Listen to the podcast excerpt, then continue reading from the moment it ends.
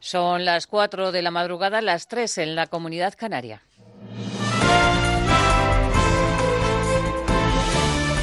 Noticias en Onda Cero.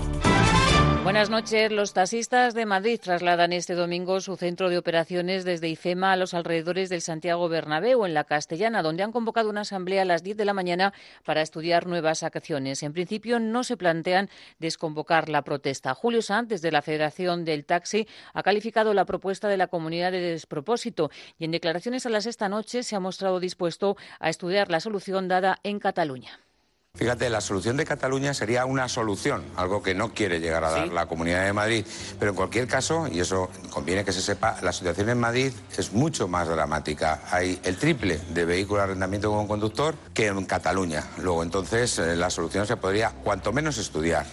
Los empresarios piden elecciones y suspenden la política económica del Gobierno. Según una encuesta que publica hoy el diario El País, más de la mitad de los empresarios, el 59%, piden a Pedro Sánchez que convoque elecciones y el 47% afirma que la situación económica es mala o muy mala. Y además, también consideran excesivo el impuesto de sociedades. En Andalucía, el Gobierno de Juan Manuel Moreno ha celebrado la primera reunión y ha aprobado iniciar los trámites para bonificar el 99% el impuesto de sucesiones y donaciones, lo que supondría la práctica eliminación. Además, el Ejecutivo de Moreno Bonilla y de Juan Marín ha ordenado hacer una auditoría a 14 entes públicos, entre ellos la televisión andaluza. Redacción en Antequera, Rosario Martínez. El nuevo Ejecutivo andaluz decidió que su primer Consejo de Gobierno se celebrara en Antequera, haciendo un guiño a la ciudad del Torcal justo cuando se cumplen 40 años de que se firmará el Pacto de Antequera, el documento que sirvió para que Andalucía iniciase el camino hacia el autogobierno que significó el presidente de Junta de Andalucía, Juan Manuel Moreno, a la vez que tenía un recuerdo para el fatal desenlace que ha tenido el suceso de Totalán, eh, para a continuación pasar a dar cuenta de los temas estrella del Consejo de Gobierno. Uno de ellos, la eliminación del impuesto de sucesiones y donaciones. Unos meses, en el menor periodo de tiempo, eliminemos de una vez por todas el impuesto de sucesiones y donaciones en Andalucía. La otra cuestión aprobada fue realizar una auditoría en Junta de Andalucía para saber en qué condiciones están las arcas de la comunidad. Es necesario saber de dónde partimos, decía el presidente. Y miles de personas se han manifestado en Valladolid en defensa de la sanidad. Denuncian el deterioro general del sistema y la, la, desatención que padece el medio rural y la atención primaria. Entre sus reivindicaciones también incluyen la necesidad de acabar de una vez por todas con los recortes y recuperar todo el empleo perdido y reducir las listas de espera. Redacción en Valladolid, Roberto Mayado. Más de 15.000 personas, según fuentes oficiales, han formado parte de esta marea blanca que recorría las calles de Valladolid, convocada por 18 plataformas ciudadanas bajo el lema Nos duele la sanidad. Han denunciado el deterioro del servicio, sobre todo en el mundo rural y en la atención primaria, algo de lo que responsabilizan al consejero de Sanidad, del que han exigido su dimisión. Creemos que no hay voluntad política y esto, pues lejos de resolverse, se va a convertir en un eh, continuo problema de comunidad que año tras año va a ir creciendo. La oposición política reclama que se haga caso a este clamor social, mientras desde la Junta se afirma que se asume la obligación de escuchar las demandas de las plataformas, aunque asegura que existe una satisfacción razonable sobre la sanidad según los últimos barómetros. Y sepan también que hoy 12.800 aspirantes examinan para funcionarios de prisiones para cubrir 831 plazas, que son las que se han convocado. Las pruebas se realizan en ocho facultades de la Universidad Complutense de Madrid y más de la mitad de los aspirantes son mujeres.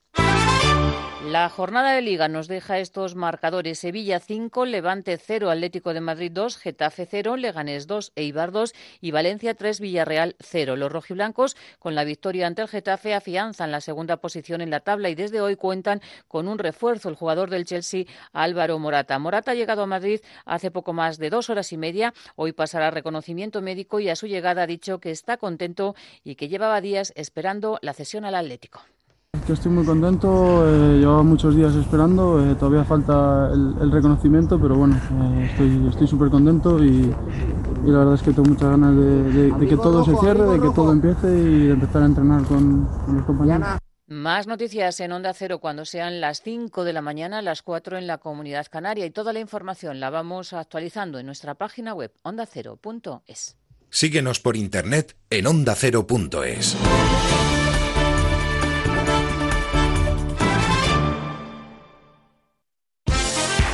Este domingo en Radio Estadio, Girona Barcelona, Real Sociedad Huesca, Athletic de Bilbao Betis y Español Real Madrid. Además, atención especial a la segunda división, Sporting Deportivo. Este domingo desde las 3 de la tarde, todo el deporte está en Radio Estadio. Héctor Fernández, Javier Ruiz Taboada y las mejores voces del deporte. Te mereces esta radio. Onda Cero, tu radio.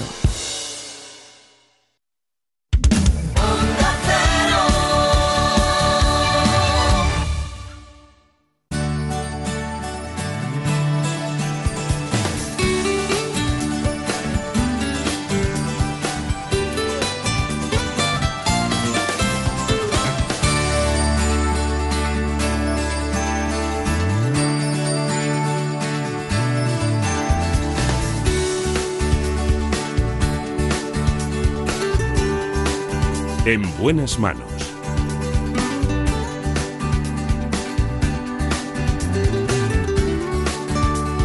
El programa de salud de Onda Cero. Dirige y presenta el doctor Bartolomé Beltrán.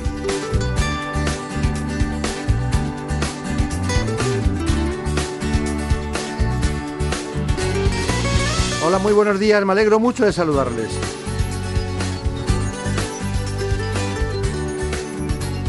De buena mañana les contamos cuestiones que afectan a nuestra salud.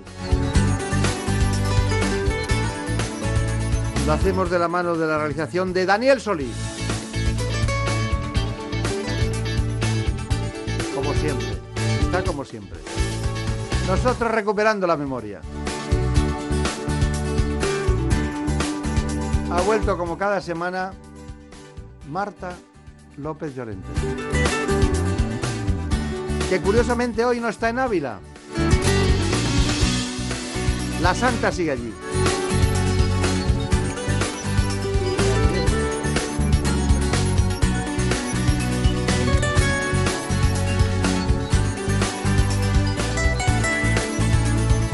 Vamos a hablar de muchas cuestiones esta mañana, sobre todo de cáncer. Ricardo Cubedo nos hablará de sarcomas. La doctora María Dolores Llorel lo hará de angiología y cirugía vascular porque hablaremos de varices y finalmente, en la segunda parte del programa, lo haremos de la calvicie y iremos a un ámbito muy específico, al trasplante capilar. Finalmente, aparecerá la sexología en nuestras vidas. Sexología también es personalidad y por eso la doctora Jurado nos contará algunos aspectos de cómo influye la eyaculación precoz. En buenas manos. El programa de salud de Onda Cero. Dirige y presenta el doctor Bartolomé Beltrán.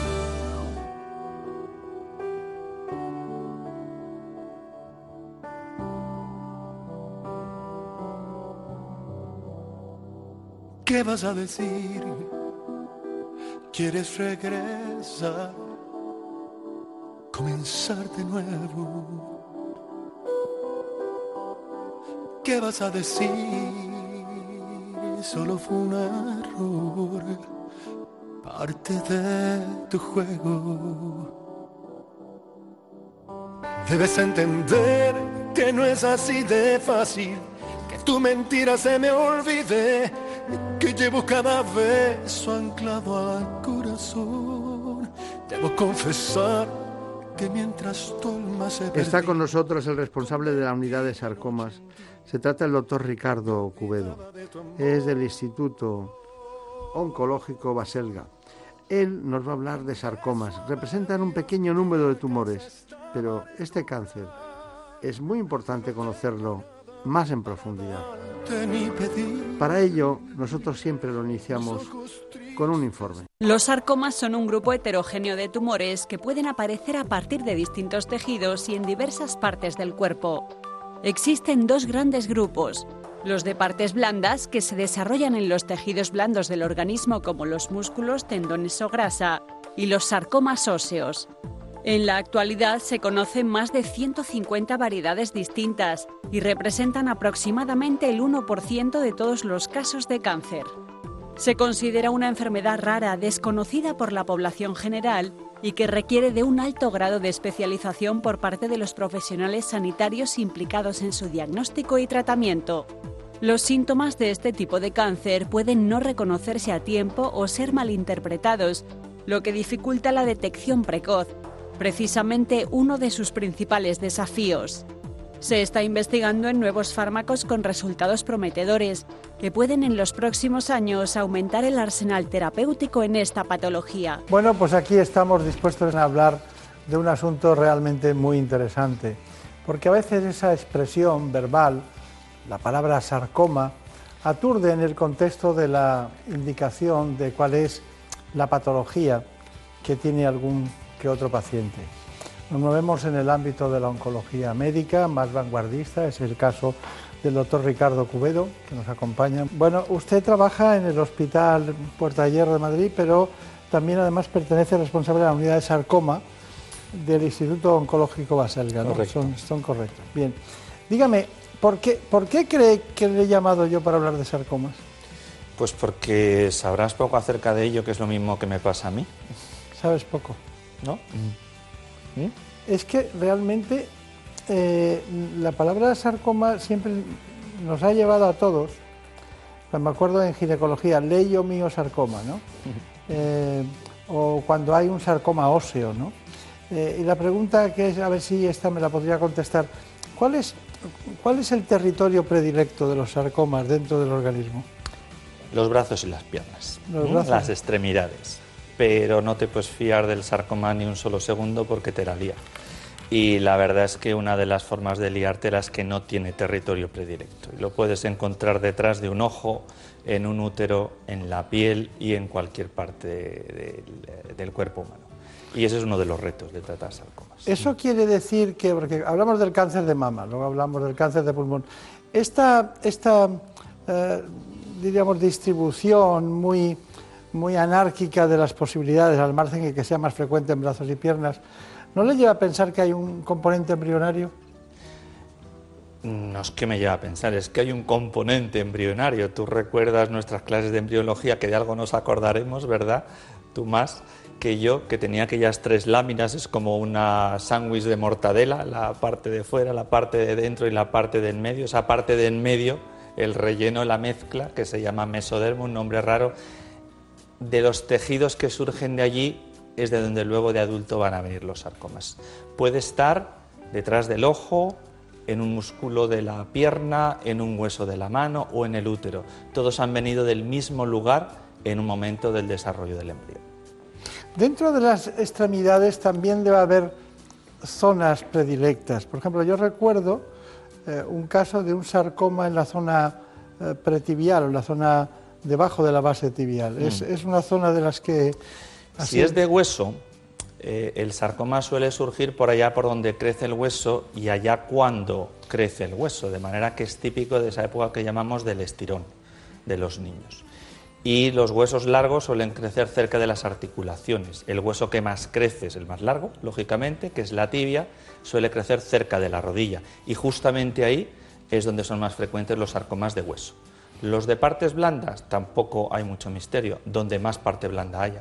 Cuanto más grande sea un músculo, tanto más probabilidad tiene de tener un sarcoma por pura probabilidad estadística. Está bien. Eh, tiene usted delante a dos o tres millones de españoles y, les quiere contar en un minuto qué son los, los sarcomas. Y me gustaría que dijera esas cosas básicas y fundamentales que deberíamos recordar de los sarcomas. ¿no? Pues los sarcomas son eh, tumores raros, son cánceres, esto para empezar. Son tumores, eh, tumores raros que pueden aparecer en cualquier parte del cuerpo, que pueden ser del hueso o pueden ser de tejidos blandos, tales como los músculos, los vasos sanguíneos o la grasa. Su peculiaridad es, en primer lugar, la rareza, hay muy pocas personas que los tengan. En segundo lugar, la variedad. Existen más tipos de sarcoma que de ninguna otra clase de cáncer en el cuerpo humano. Y en tercer lugar, la juventud. los padecen personas mucho más jóvenes, en torno a la veintena, la treintena, aunque pueden aparecer en cualquier edad, pero más jóvenes que la mayoría de los tumores. Y eso en una nuez sería lo que son los sarcomas. Está bien, he, leído que había hasta 150 variedades diferentes. Cada vez que lo contamos nos sale un número distinto, pero son muchas. Son muchas. En el Instituto Oncológico Baselga usted eh, bueno, lleva esa unidad de sarcomas. Entonces, cuando alguien lo, descubre, automáticamente va a su departamento o cómo es el proceso? llegan de muchas, mm, por muchas vías y una vía casi casi te diría ahora la más común son las redes sociales y los grupos de pacientes. Eh, sarcomas tiene una ventaja y es que se escribe igual en inglés que en castellano. Entonces es fácil encontrar la información en Google eh, y rápidamente el hecho de que sea una enfermedad rara hace que la gente se junte. Y muchas veces el Grupo Español de Investigación en Sarcomas o la Sociedad Española de Afectados por Sarcomas o otro tipo de, organizaciones sin ánimo de lucro, las que orientan a los pacientes y corre el boca a boca. Y otra fuente muy frecuente de pacientes son los traumatólogos, porque siendo, como hemos dicho, de los huesos, de las piernas, de los brazos, generalmente muchos pasan por traumatología y por ahí llegan. Un oncólogo de sarcomas necesita muchas cosas. Pero si no tiene un buen traumatólogo no puede ser un buen oncólogo de sarcomas. Eh, hace 25 años que alguien tenía un dolor en la, zona pretibial, ya se le he dicho eso antes, y eh, mujer, y pues tendría pues eso, 25 o 30 años, y ya no era tan joven como se matiza en este tipo de patologías, y pregunté a los grandes traumatólogos españoles para, sobre un sarcoma, un osteosarcoma en esa zona. Y bueno, todos estaban dispuestos a intervenirla, pero tuve que ir al instituto, al hospital de Bolonia, óseo, que mm, eh, tengo que recordar quién era el gran especialista que lo dirigía, y se operó allí. Es el mismo centro donde trabajó Pot, donde han trabajado los grandes... Eh, Italia es modélico en el tratamiento de los sarcomas. Sí. Y, bueno, y al año y medio, dos años estaba todo solucionado. Mm. ¿Eso puede ocurrir aquí en España ahora? Sí, eso puede ocurrir aquí en España ahora, ya lo creo, hay grandes centros. El, eh, el problema es que el paciente averigüe dónde tiene que ir. Es, si yo dejo a alguien con una mínima habilidad informática con tu ordenador, un paciente y le digo que averigüe dónde tiene para tratarse un sarcoma en Estados Unidos, probablemente en menos de un minuto consiga una lista de tres o de cuatro. En España es más complicado. Mm. El instituto se llama, instituto acabo de recordar porque me confundo con el Gemelli a veces, eh, o, Riccioli, Instituto Riccioli. El, Instituto Riccioli de Bolonia. Sí, pero... Mm, sí. Los italianos fueron los primeros europeos que empezaron a prestarle atención integral al sarcoma y a hacer equipos multidisciplinares. Y la verdad es que jamás he entendido por qué, porque se parecen mucho a los españoles, pero han sido muy disciplinados, mucho, los médicos o los cirujanos, en ellos mismos enviar a los pacientes huyendo de personalismos y este tipo de cosas que tanto daño nos hace, enviándolos a los centros de excelencia. Y eso ha sido una iniciativa de los propios médicos italianos, de una serie de líderes que desde el principio lo consiguieron y persiste todavía hoy día. Sí, sí. Eh, gran centro, gran hospital. Lo recomiendo visitar porque arquitectónicamente incluso es precioso. Es una maravilla. Italia tiene una ventaja muy grande en ese sentido respecto a España es que no tiene comunidades autónomas. Bueno, eso lo dice cualquier extranjero que venga por aquí. Eh, lo que pasa es que si entramos en eso, usted quiere, quiere que si entramos en eso, ya continuamos la programación hasta la noche. Cuanto más complicado, mejor. bueno, de todas maneras, eh, ya que hablamos de comunidades autónomas, en muchas ocasiones eh, pongo el ejemplo de grandes especialistas catalanes, precisamente en temas genéticos o en temas de investigación, en enfermedades raras o en el, o ese gran eh, esa gran estructura asistencial que es el Valdebrón, ¿no? Mm.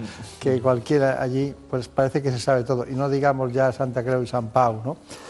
O la propia Puigverd, que está pegada ahí San Pau es el centro que más sarcomas ve históricamente en España. Eh, me gusta a mí, me gusta a mí la, medicina catalana muchísimo. bueno, pues eh, tenemos que seguir adelante, pero antes le preguntaría, bueno, alguien tiene un sarcoma, ¿cómo se puede dar cuenta sin que todavía no lo haya visto un médico? ¿Hay una fractura? ¿Hay un dolor? ¿Hay una, un abultamiento? ¿Cuál, cuál es, cómo, Generalmente suele haber un antecedente y es muy difícil el diagnóstico precoz, casi te diría que imposible. Suele haber un antecedente no tanto de dolor como de molestias, más o menos crónicas, que van, que vienen, que mejoran durante un tiempo largo, que reciben toda una serie de diagnósticos, lesión deportiva, rotura fibrilar, eh, tendinitis, etcétera. Piensa que estamos hablando de personas jóvenes la mayor parte de los casos. ¿Juega usted al pádel? Sí, ah, pues será de eso. Eh, y al cabo del tiempo, en un momento dado, aparece un bulto. Y ese suele ser el que da la señal de alarma. Y a partir de ahí o sea, que llegan tarde. Mm, con el bulto estamos a tiempo todavía la mayor parte de las veces. Me deja mm. tranquilo entonces, me deja tranquilo. Bueno, eh, seguimos adelante, muchas gracias a la Villalta. Seguimos adelante con el doctor eh, que hoy nos acompaña, concretamente el doctor Cubedo, y me gustaría que fuéramos a su instituto, al Instituto eh, Oncológico Baselga, porque allí fueron nuestros compañeros para ver cómo se conseguía lo que hemos dejado antes, un diagnóstico temprano. Allí mismo creo que estaba usted con ellos y les explicó todo este asunto. Pues el diagnóstico del sarcoma, una vez ya eso, es una biopsia. Y la biopsia, de nuevo, también es fundamental. Y dices, bueno, pues lo mismo en cualquier tumor. Pues no es así, no es así porque sarcomas reconocidas tenemos unas 150 variedades. Y algunas son curiosidades académicas, la distinción entre unas y otras, pero en otras el tratamiento y el pronóstico es radicalmente diferente.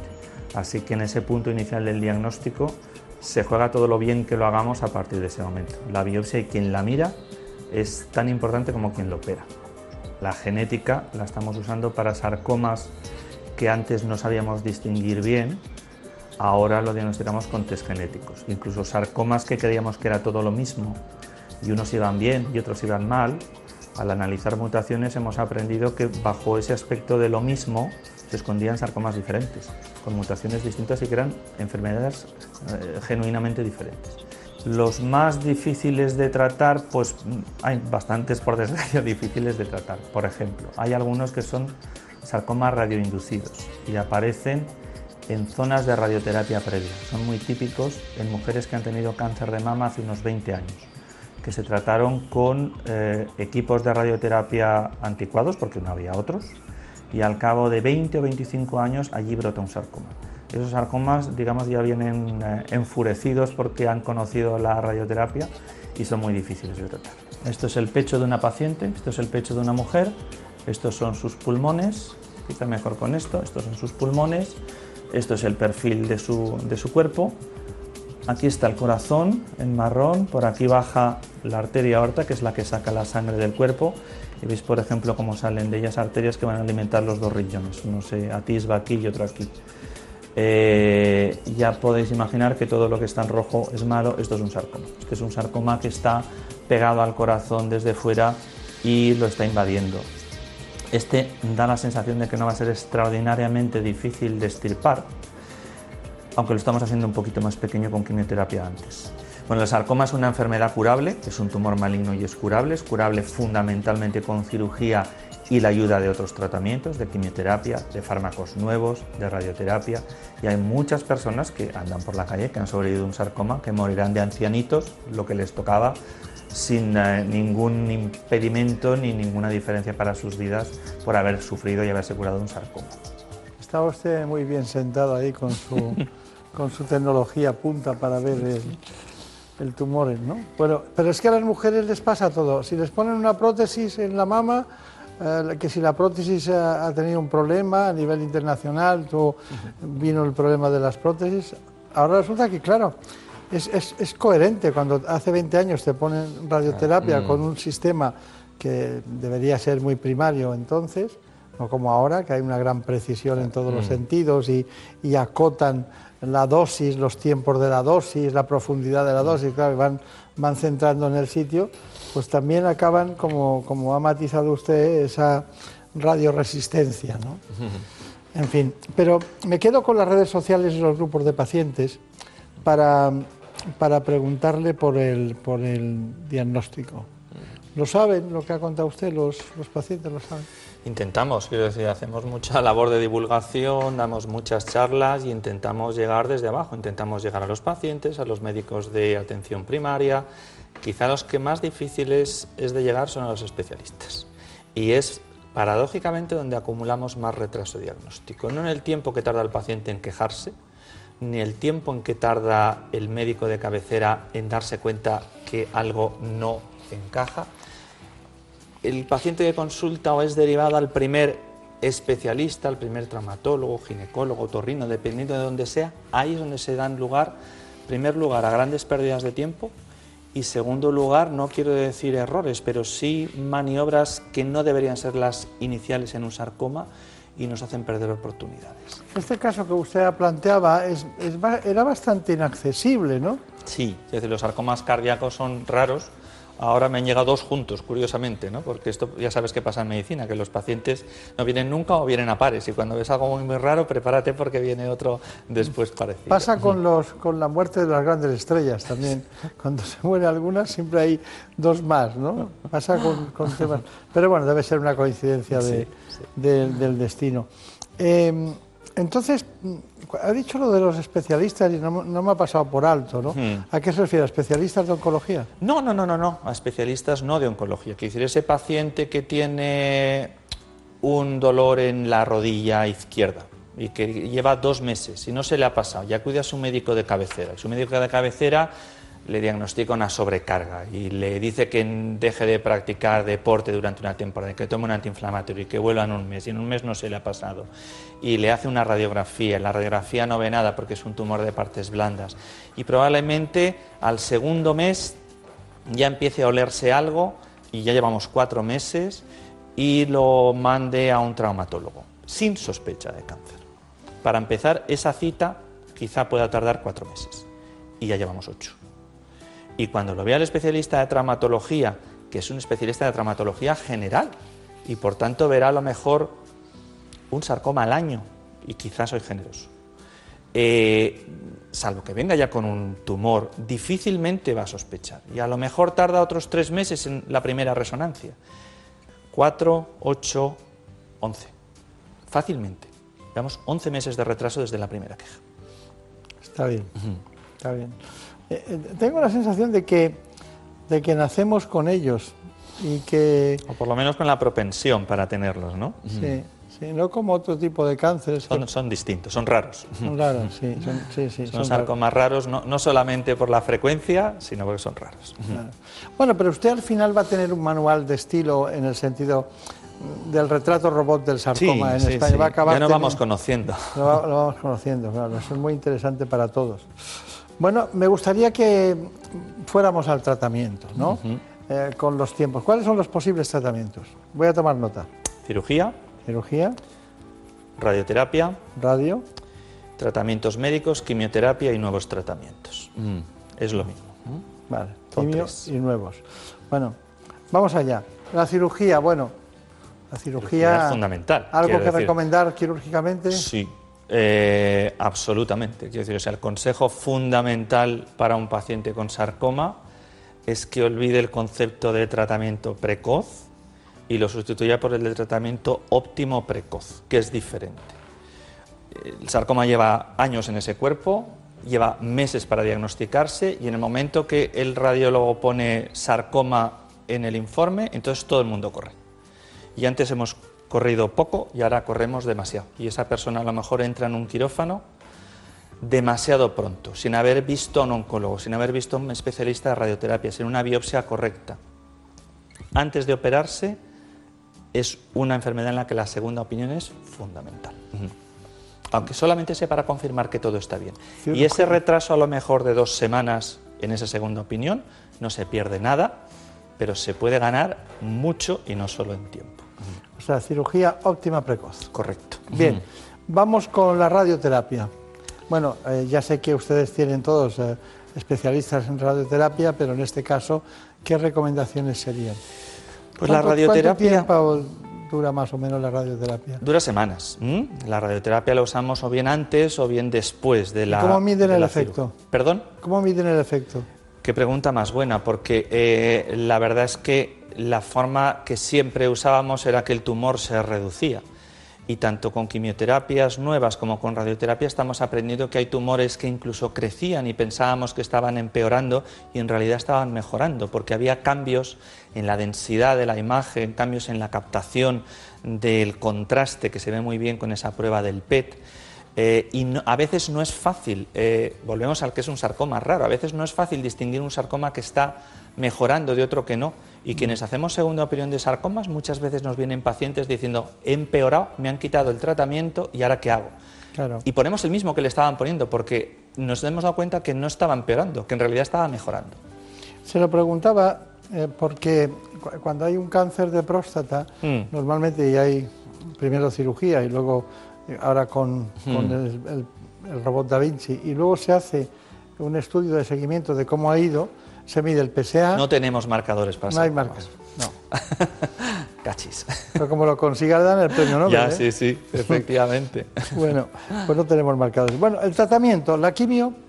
La quimio es cada vez más importante y tratamientos nuevos que están apareciendo. Y la quimioterapia. ¿Cuál es el, el que más usan ustedes? Adriamicina. La adriamicina data de cuando los Beatles se separaron mm. y Madonna sacó su primer disco. O sea, calcula el tiempo que llevamos sin avances significativos. Bueno, Hay otros. Sí, sí, pero mm. nos ha pasado con otros tratamientos. Nos ¿eh? ha pasado con otros tratamientos. Con el cáncer de mama también nos pasa. También pasa. Estamos un poquito aburridos los de sarcomas de no cambiar de tratamiento. Y ahora, muy recientemente, hemos incorporado un tratamiento nuevo que por fin reta y sustituye y complementa la adriamicina. ¿Han probado la combinación de fármacos? Sí, ah, un, error muy común en oncólogos poco expertos es combinar fármacos. En concreto, esto es quizá de más especializado, pero adriamicina y fosfamida, y la combinación añade toxicidad, pero no añade eficacia. Muchas veces hace falta saber más para hacer menos, y, y se nota en esto. Bueno, los nuevos tratamientos me imagino que están en este momento en fase de estudios y de ensayos clínicos. Hay muchos fases en, muchos estudios en fase de ensayo clínico. ¿Están en algunos ustedes? Sí, en muchos. Mm, estamos en bastantes. Quiero decir, para esto hay que ponerse de acuerdo porque nadie tiene suficientes pacientes y hay que hacer grupos cooperativos de hospitales de muchos países del mundo realmente. Tiene usted mucho sentido del humor, ¿no? Procuro, si no, no sería un No, no, pero es que tengo la sensación de que, de que se lo pasa bien consigo mismo, ¿no? Sí. Bueno, pues eh, muchos recuerdos para sus compañeros, sobre todo para el doctor Mariano Provencio, que es un, gran amigo y un gran profesional. Pues son ustedes de la misma edad prácticamente. No, no, eres un poquito mayor, ¿eh? ¿Ah, no te pases. no, no, no. ¿Sí? ¿Es mayor? un poquito, un par de años o tres. Está bien, está bien. Bueno, pues nada, muchas gracias, mucha suerte en el Instituto Baselga, Instituto Oncológico Baselga, que veo que hacen las cosas, llegan hasta, lo último de la oncología. Hasta donde podemos. ¿Mm? Bueno, le ha tocado la más fea, pero bueno, que tenga mucha suerte. Me ha tocado la más interesante. Vamos a dejarla así. Vamos a dejarla así. En buenas manos. El programa de salud de Onda Cero. Dirige y presenta el doctor Bartolomé Beltrán. Es lógico. Murprotec, empresa líder en la eliminación definitiva de las humedades, patrocina la salud en nuestros hogares. ¿Te lo dije o no te lo dije? Sí, papá. Si es que nunca me haces caso. ¿Cuánto dinero te has gastado ya en, las dichosas humedades para nada? Tienes razón, papá. Si hubieras llamado Murprotec desde el principio, otro gallo cantaría. Que te eliminan las humedades de forma definitiva y te dan una garantía de hasta 30 años. Manda, pásame el contacto, por fin. Llama al 930 1130 o entra en murprotec.es. Es que lo que no sepa un padre. En buenas manos. El programa de salud de Onda Cero. Dirige y presenta el doctor Bartolomé Beltrán.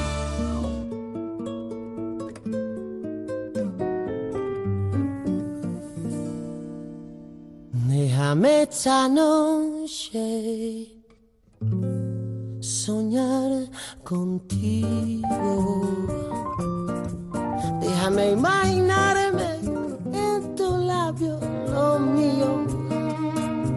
Déjame que me crean que te vuelvo loca. Déjame que yo sea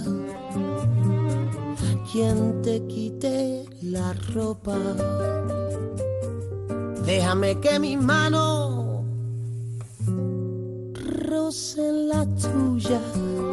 Vamos a recordar que en España cerca de un 30% de la población adulta padece insuficiencia venosa crónica.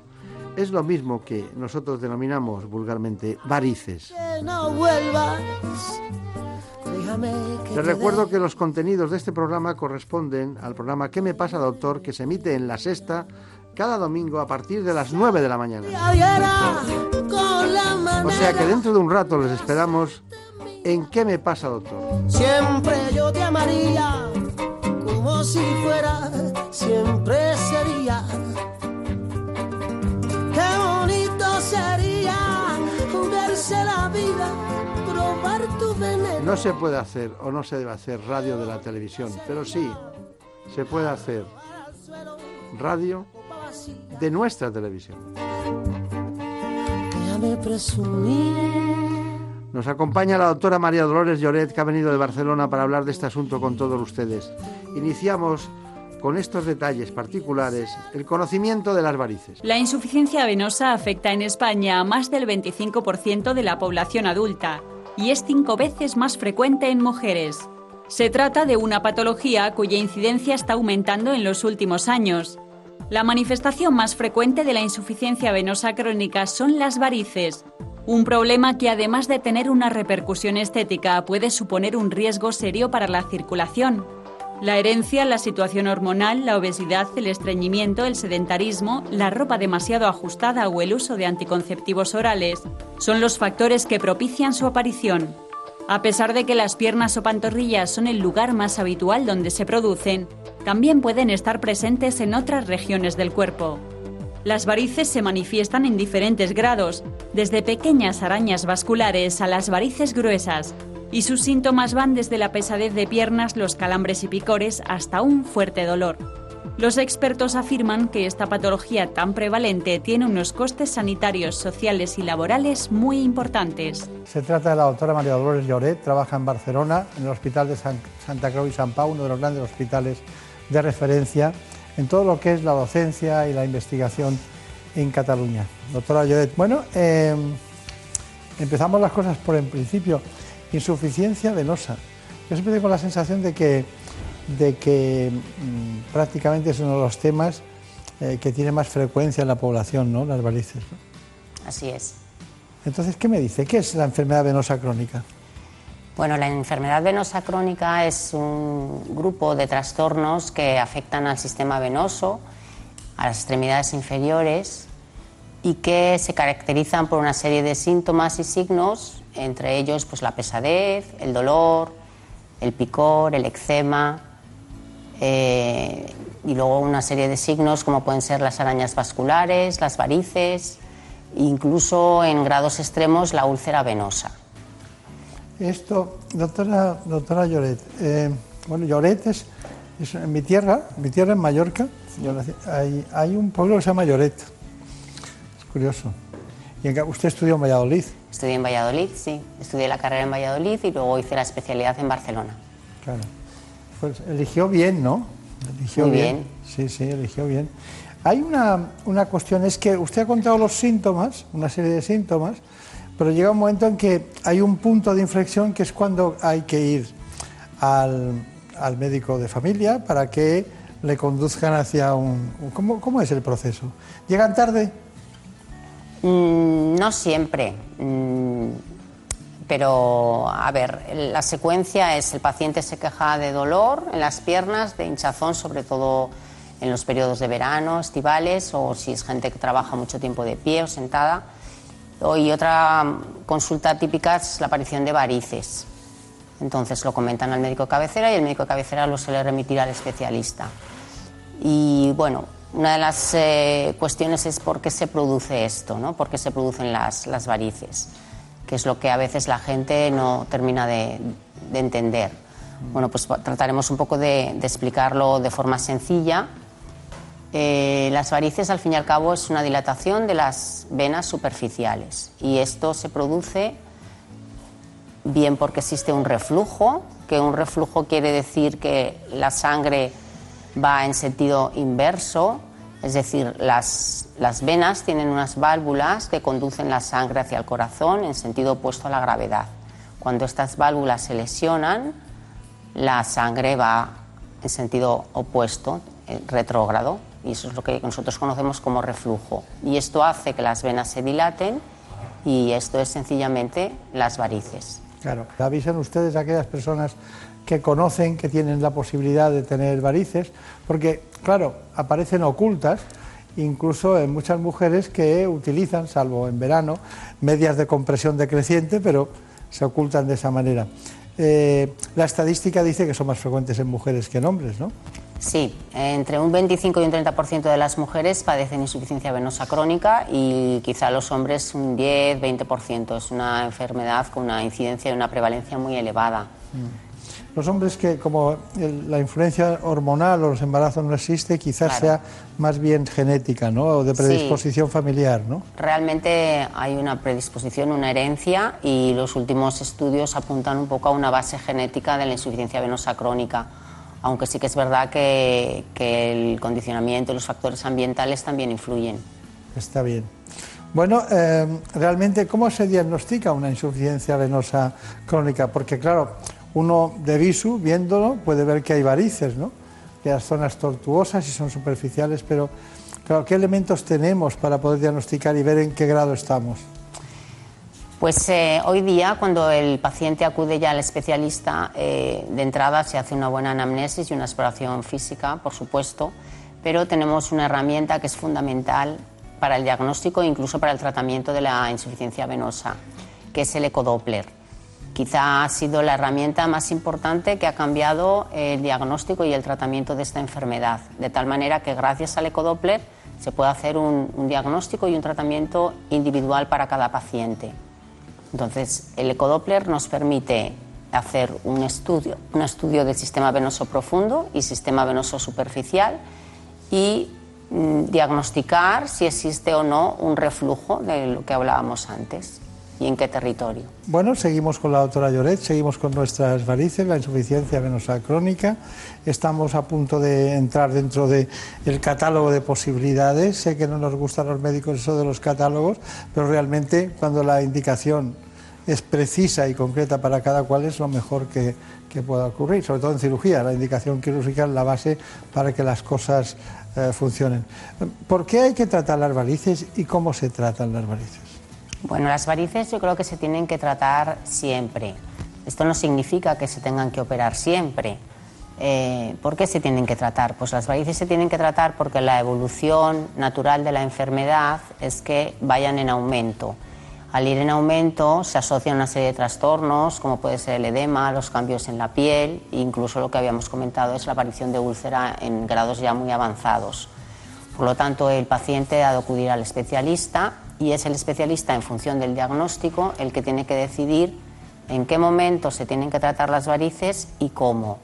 ¿En qué momento? Pues esto es importante porque se tiene que ver qué paciente tenemos delante, qué factores de riesgo tiene, qué enfermedades asociadas y decidir un poco cuándo es el mejor momento para el tratamiento. En el caso de que el paciente sea candidato a hacer una intervención, en ese impasse hasta que se opera, porque tenemos que tener en cuenta que la enfermedad es importante, pero no es una urgencia, pues en ese momento estaría indicado el tratamiento conservador. ¿Y el tratamiento conservador en qué consiste? Pues consiste fundamentalmente en una serie de consejos y hábitos saludables de vida que lo puede hacer toda persona porque son sencillos, que creo que se ha comentado también y que consiste pues en utilizar mm, ropa no apretada, ropa holgada, eh, elevar las piernas, hacer ejercicio, controlar el peso para evitar la obesidad, utilizar medidas de compresión elástica en aquellas profesiones en las que se tiene que estar mucho tiempo de pie o sentado. Entonces este sería como el tratamiento inicial, el tratamiento conservador. Y además también podemos asociar algunos fármacos, los fármacos venoactivos que actúan sobre la pared de la vena y que a nivel de la microcirculación también intentan disminuir esa hipertensión venosa que, a veces se produce. ¿Usted tiene confianza en los fármacos venoactivos? ¿Cree que... Yo creo que sirven sobre todo para tratar los síntomas de dolor y de edema y de, o sea, de hinchazón de piernas.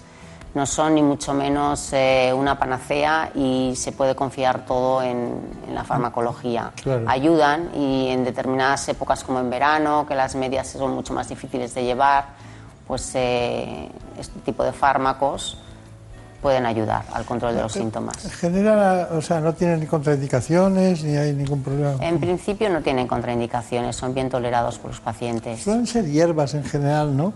De, Sí. de procedencias de, Sí, de lugares. algunos son sintéticos, pero tienen un origen, mu- muchos de ellos vegetal, sí. sí, sí. Muy bien, pues es- estamos con la doctora con la doctora Lloret, ya saben ustedes, estamos hablando de varices. Ella ha citado que el diagnóstico tiene que ser preciso. Tengo aquí eh, una, una serie de, de- de, prácticamente de actualidades basadas en tratamientos con técnicas de distinto tipo. Vamos enumerándolas. Sí, me ¿Le parece bien a usted? Sí, sí. Pues cuénteme. A ver, eh, en los últimos tiempos realmente el tratamiento de las varices eh, ha tenido gran auge la- los tratamientos mínimamente invasivos, ¿no? que este tipo de tratamientos consiste, muchos de ellos, en lo opuesto a la cirugía abierta. Son técnicas endovasculares que entre ellas eh, podríamos hablar de las que quizá tengan mayor importancia, que son aquellas eh, técnicas que utilizan la energía térmica, como puede ser el láser y la radiofrecuencia. Estas técnicas lo que se, lo que se realiza es una ablación de la vena safena interna con un efecto de, de calor. Tienen muy buenos resultados a medio largo plazo. Eh, tienen muchas ventajas para el paciente porque realmente las, eh, prácticamente no hay ninguna cicatriz. Se puede complementar con, un- con una flebectomía asociada, pero la técnica en sí es una técnica por punción a través de un catéter que lo que hace es la ablación de la, de la vena safena. Está bien, está bien. Y estas técnicas son, han sido recomendadas eh, por las guías eh, como el tratamiento de elección para la insuficiencia venosa en aquellas varices eh, que son dependientes de la insuficiencia de los ejes safenos. Hay otro tipo de ablaciones que la mecánico-química, Sí. que la- eh, ustedes llaman el Clarivain, ¿no? Sí. ¿En qué consiste? Pues esta técnica, al contrario de, la- de las anteriores que comentaba, eh, no utiliza eh, el calor, sino que se trata de una técnica que com- combina el efecto mecánico, que es un catéter que en el extremo distal tiene un sistema de rotación que produce una rotación dentro de, de la vena, de la vena safena. Esto produce una lesión endotelial y se acompaña de la perfusión de un esclerosante. Y de esta manera, con el efecto de rotación, penetra el fármaco de forma más efectiva dentro de la vena. ¿Le gusta también esa técnica? Bueno, es una técnica complementaria que también tiene su utilidad. Claro. Sí. Bueno, ¿cuántos días de, ese- esta dura, dura después de la intervención? ¿Cu- ¿Cuántos está, diríamos, como rehabilitado el paciente y puede hacer Bueno, una vida? son cirugías que son ambulatorias, se hacen con, con anestesia local y el paciente se va a casa, por supuesto, el mismo día. Después tiene que llevar unas medias de compresión, tanto en las eh, técnicas de ablación, eh, de termoablación como la, la mecánico-química, el Clarivain, y se puede reincorporar a, a su vida cotidiana enseguida. Bien. Bien, nosotros hemos preparado un informe sobre lo que son los diferentes tratamientos, lo ha hecho Javier Saz, es este. La técnica más habitualmente empleada en cirugía vascular es la fleboextracción. Se basa en la extirpación de todas las venas varicosas visibles, así como de la vena safena interna o externa, que suelen estar en el origen de la mayoría de las varices. Menos agresiva es la flebectomía, que consiste en eliminar venas dilatadas de mediano o pequeño calibre mediante incisiones de no más de 2 milímetros y sin necesidad de suturas. El tratamiento con láser endovenoso es aún menos agresivo. Se trata de eliminar las varices provocando pequeñas quemaduras en la vena con el láser. Se utiliza sobre todo para las llamadas arañas vasculares y apenas deja una reducida marca o equimosis que desaparece con el tiempo.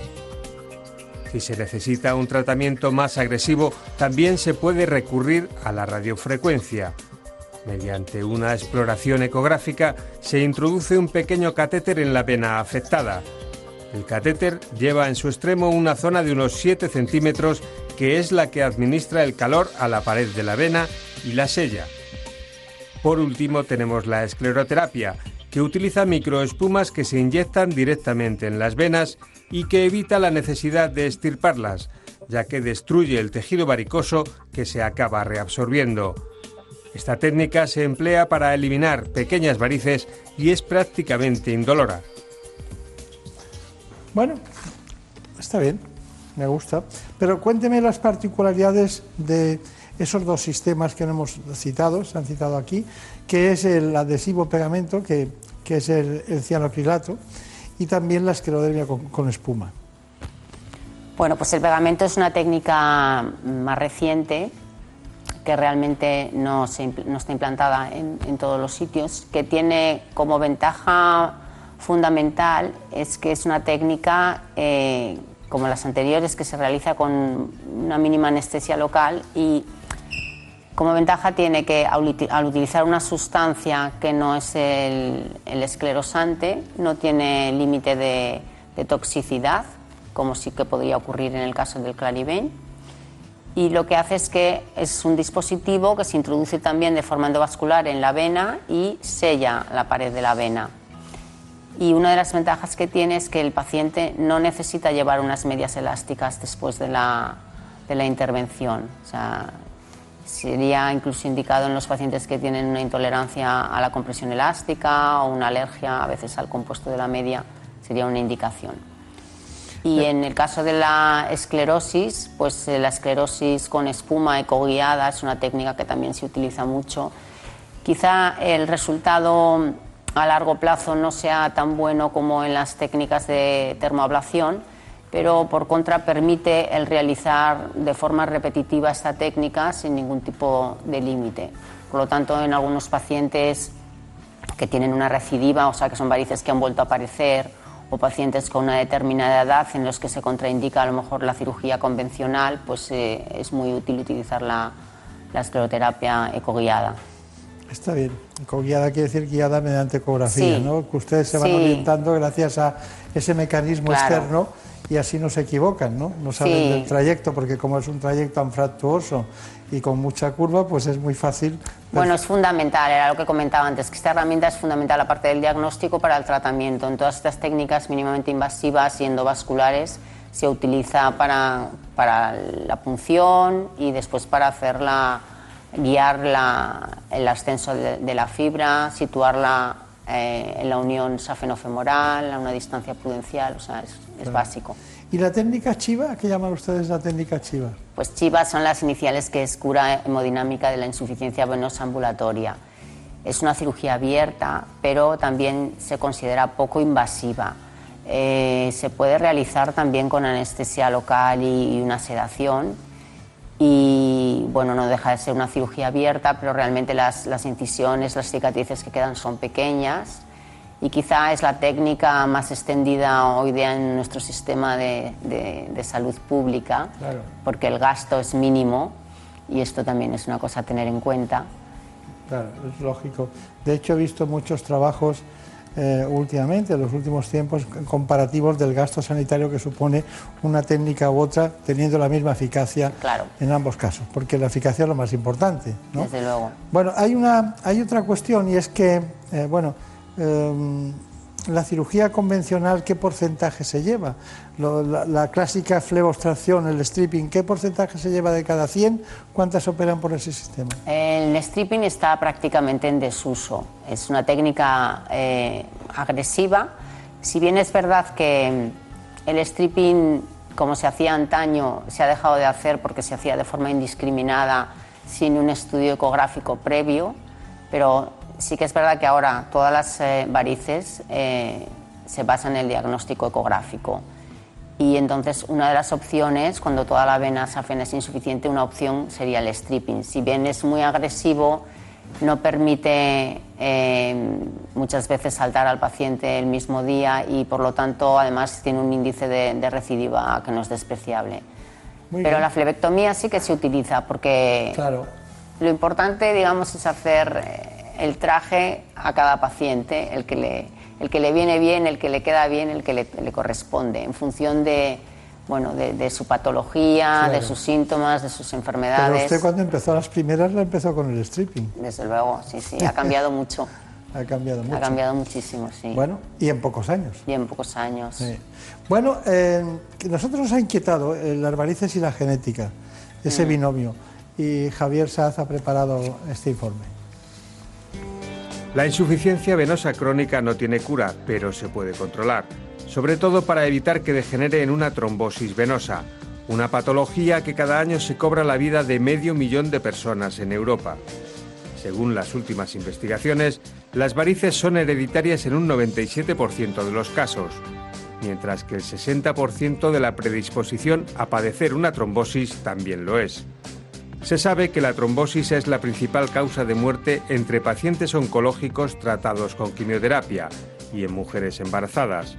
Los deportistas en general también están sometidos a un importante factor de riesgo, pero aún se desconoce bastante de la base genética de estas enfermedades, un conocimiento necesario para identificar a los pacientes portadores, cuantificar los riesgos y tomar medidas preventivas. Según los especialistas, existe una relación innegable entre varices y trombosis, y es la base genética, pero aún se desconoce su alcance. Por eso se requiere un esfuerzo investigador sobre esta patología vascular que provoca una alta incidencia en bajas laborales y una disminución en la calidad de vida de miles de personas. Bueno, pues eh, cómo pasa el tiempo, doctora Lloret, eh? ha pasado volando y podríamos estar, pues eso que sé, media hora más hablando de esto, pero y de distintos mecanismos. Pero, en definitiva, ¿se cura la insuficiencia venosa crónica? Pues no se cura, es una enfermedad que es crónica. Eh, los cirujanos vasculares lo que podemos hacer es tratar un poco los síntomas y los signos, como en el caso de las varices. A veces podemos, a través de la cirugía, controlar eh, este reflujo y solucionar en parte el problema. Por eso también es muy importante que el paciente esté implicado en el tratamiento, en, en seguir las indicaciones del especialista. Claro. ¿Y, y- y qué consejos daría usted finalmente para que recordemos todos? Pues en primer lugar, cuando se trate de una, de una persona, de un paciente que tenga dolor de piernas, pesadez, cansancio, hinchazón, aparición de varices, que haga una, una visita al especialista porque será la persona adecuada para hacer el diagnóstico y indicarle el tratamiento a seguir, el, más adecuado para ese paciente. Eso sería lo fundamental. Después que el paciente sea consciente de que, como hemos comentado, es una enfermedad que es crónica y que tiene que ser responsable y implicarse en seguir las indicaciones del especialista, en tener unos buenos hábitos de vida, como hemos comentado antes, eh, utilizar medias elásticas, no estar demasiado tiempo de pie, hacer ejercicio, evitar el sobrepeso, todo esto es muy importante porque es una enfermedad que se, se va a mantener durante probablemente toda la vida y, y- y se ha de estar ahí en primera, en primera línea. Claro, claro. Bueno, eh, son, son muchas cosas, pero en realidad qué difícil resulta eh, hablar de su especialidad. Mira que yo tenido interés en comunicación en, por una razón, porque es difícil, es fácil hablar de varices, pero es difícil hablar de aneurosis eh, aórtica o de otras patologías, ¿no? En todos los sentidos, cuando- es más complicado, porque entienden muy bien lo que es una variz, pero eh, hay otras patologías Sí. no- y están ustedes entre, entre unos caminos, entre, por una parte, la cirugía cardiovascular, por otra parte, están ustedes los vasculares. No sé, es una especialidad que yo creo que a veces nos cuesta sacarla a Bueno, flote, ¿no? Es una, una especialidad que es muy amplia, sí que es verdad que, que abarca distintos territorios y distintas patologías y también es verdad que durante la carrera no, no se profundiza demasiado, con lo cual si ya para los estudiantes nos resulta un poco desconocida, pues para el paciente mucho más. Claro, claro. Bueno, pues eh, mucha suerte, recuerdos al doctor Escudero y sobre todo, bueno, eh, ya sabe dónde es su casa. Muchas gracias. Aquí estamos a su disposición. Santa Creu y San Pau, Barcelona, doctora Lloret, que no es de Barcelona, pero lo parece por el apellido. Muchísimas gracias y hasta pronto. Gracias. En buenas manos. El programa de salud de Onda Cero. Dirige y presenta el doctor Bartolomé Beltrán.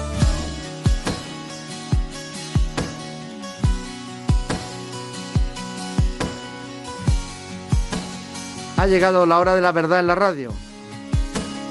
La información puntual cada hora que nos traen nuestros compañeros de los servicios informativos. Tiempo, en vez de desnudar de golpe todo en mi interior. Les voy a dejar con ellos para que conocer las noticias que se han producido en España y en el mundo en la última hora.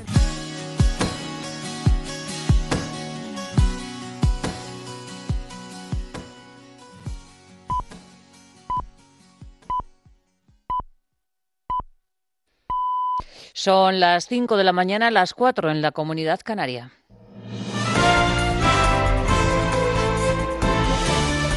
Noticias en Onda Cero. Buenos días. Venezuela ha rechazado en el Consejo de Seguridad de Naciones Unidas el ultimátum dado por la Unión Europea para que en el plazo de ocho días convoque elecciones. Nicolás Maduro ha cargado contra España, en concreto contra el presidente Pedro Sánchez, por tener una oposición nefasta y por posicionarse del lado de Donald Trump. En España, espontáneo, la solidaridad de España con Venezuela, sobre todo después de la posición nefasta del presidente Pedro Sánchez, una posición nefasta sumándose, poniéndose a la cola. En el trasero de Donald Trump está Pedro Sánchez, en la cola. En una comparecencia en Moncloa, Pedro Sánchez explicaba que si dentro de ocho días no se convocan las elecciones, nuestro país reconocerá a Juan Guaidó como presidente de Venezuela para liderar la transición. Quiero manifestar con absoluta claridad y rotundidad que si en el plazo de ocho días, si en el plazo de ocho días no hay una convocatoria de elecciones justas, libres y transparentes en Venezuela, España reconocerá a Juan Guaidó como presidente de Venezuela. Estados Unidos y Rusia han escenificado en el Consejo de Seguridad de las Naciones Unidas un duro enfrentamiento por la crisis en Venezuela. El jefe de la diplomacia estadounidense, Pompeu, ha acusado a Moscú de proteger al Estado mafioso de Nicolás Maduro, mientras que el representante ruso ha denunciado a Washington por orquestar un intento de golpe de Estado. En medio de este debate, Juan Guaidó ha agradecido el apoyo que le llega desde España. Yo me siento respaldado por toda España, no solamente por el presidente de gobierno, que tiene una posición el día de hoy en nombre de, del gobierno español, sino también de los diputados, los líderes eh, de cada uno de los partidos que se han comunicado conmigo, al cual les agradezco, Pablo Casado, eh, Albert Rivera.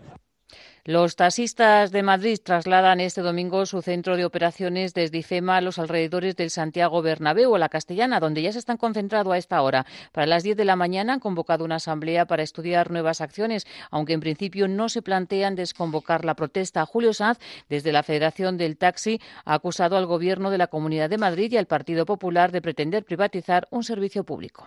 Y cuando se habla de puertas giratorias hay casos muy concretos. Y Lefonso Pastor, que fue diputado del Partido Popular, ahora tiene un cargo en Uber. Y San Martín, un caso más inminente, que fue un alto cargo del Ministerio de Fomento, los que no han sido capaces de solucionar el problema, ahora tiene un cargo en Cabify. Eso lo puedes llamar como quieras. Te da que pensar Yo- no, no, no, que da- quizás lo que se quiere aquí en Madrid es el exterminio de 22.000 familias.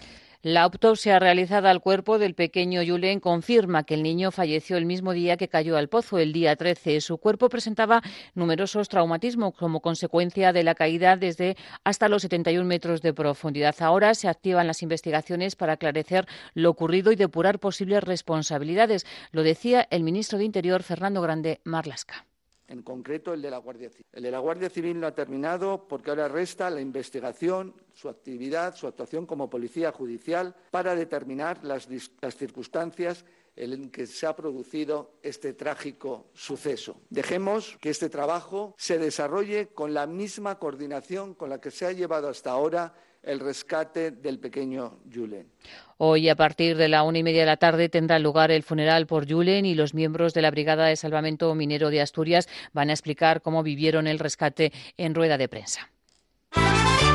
La jornada de Liga arranca a las 12 del mediodía con el Valladolid Celta y también se juega en el Girona Barça, Real Sociedad Huesca, Athletic de Bilbao Betis y a las 9 menos cuarto de la noche el Español Real Madrid. Y a partir de las 9 de la mañana, gran final del Open de Australia entre Rafa Nadal y Djokovic, un clásico para decidir quién puede ser el número uno del tenis. Más noticias en Onda Cero cuando sean las 6 de la mañana, las 5 en la Comunidad Canaria y recuerden, toda la información la vamos actualizando en nuestra página web ondacero.es. Síguenos por internet en ondacero.es.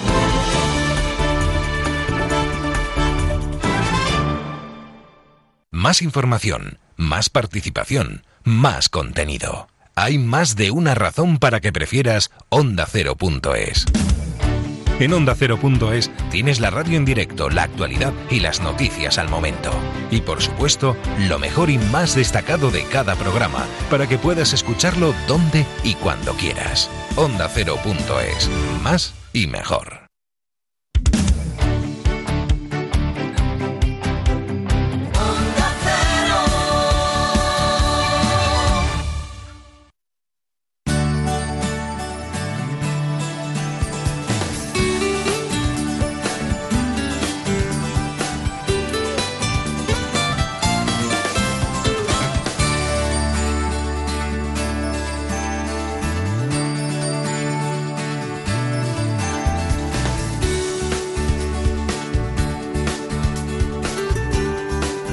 En buenas manos.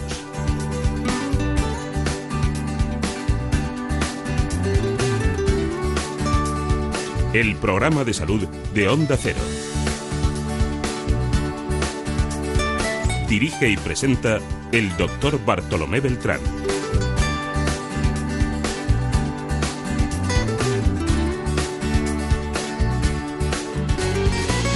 ¿Sabían que casi la mitad de los hombres mayores de 50 años sufre algún tipo de alopecia? Yo veo desde aquí uno con menos, muchos menos años, que ya la tiene incipiente.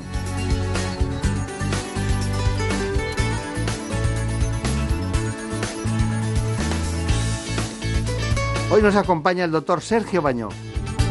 Es dermatólogo y trabaja en la clínica de dermatología del grupo del doctor Jaén. Así que el doctor Baño nos tiene que contar qué es la tricología en su conjunto y cómo llevamos a cabo los trasplantes capilares.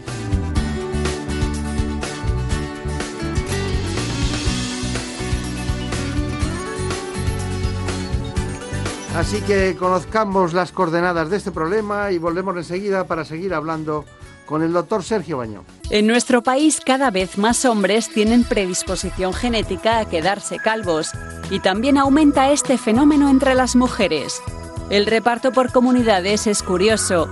Los gallegos son los que menos riesgo tienen de perder el cabello y los castellano-leoneses los que más. Pero ¿saben que cada día perdemos entre 80 y 110 pelos? Hay muchos tratamientos para la calvicie, fármacos orales y tópicos, pero el trasplante capilar es el único definitivo.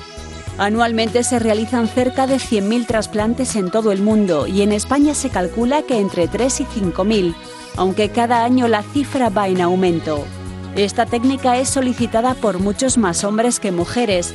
Eso sí, cada vez más mujeres deciden someterse a este tratamiento y representan entre el 25 y el 30% de las personas que se someten a un trasplante. Los nuevos procedimientos consiguen trasplantar los cabellos en menos tiempo, con más precisión y logrando unos resultados más naturales. Bueno, estamos hablando de palabras mayores cuando hablamos de trasplante capilar, algo que en muchas ocasiones aquellas personas que se les cae el pelo, que tienen alopecia de distinto tipo, tienen que consultar con el dermatólogo. Vamos a estar en el servicio de dermatología del Hospital Ramón y Cajal y también en la clínica de dermatología del doctor Jaén, donde trabaja en ambos sitios, en ambos dos, el doctor Sergio Baño.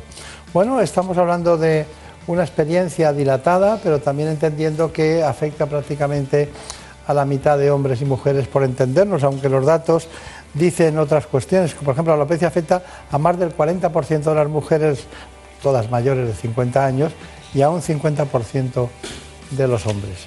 ¿Qué tal por Ramón y Cajal?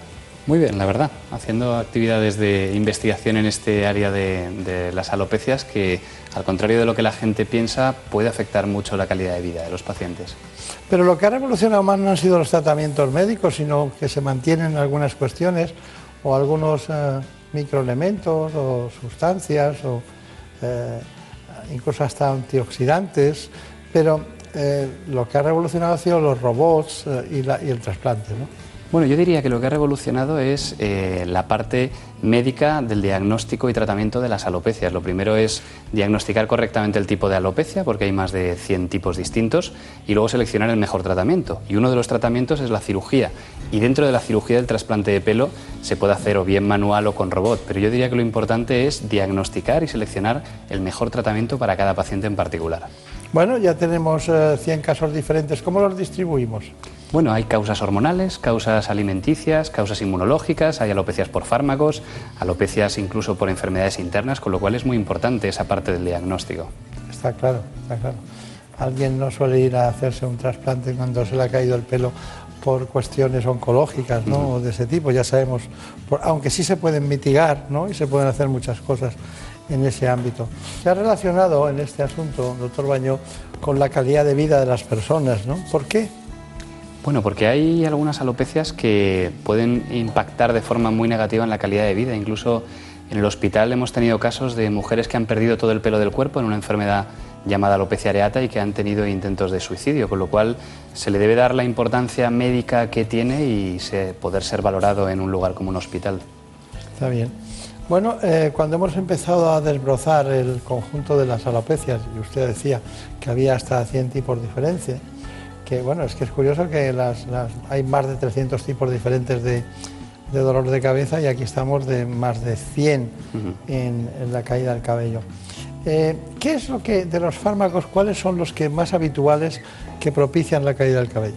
Bueno, de uso habitual, algo muy habitual es eh, los antiagregantes. Eh, la aspirina, por ejemplo, produce muy frecuentemente caída de pelo crónica, al igual que, por ejemplo, los anticoagulantes que toma ahora mismo tanta gente incluso del grupo de los antidepresivos puede inducir que el pelo se caiga de forma crónica. Lo único es un tipo de caída de pelo que es diferente de la calvicie habitual y que al contrario que las alopecias hormonales no producirá que se vaya perdiendo densidad en el cuero cabelludo. Ya.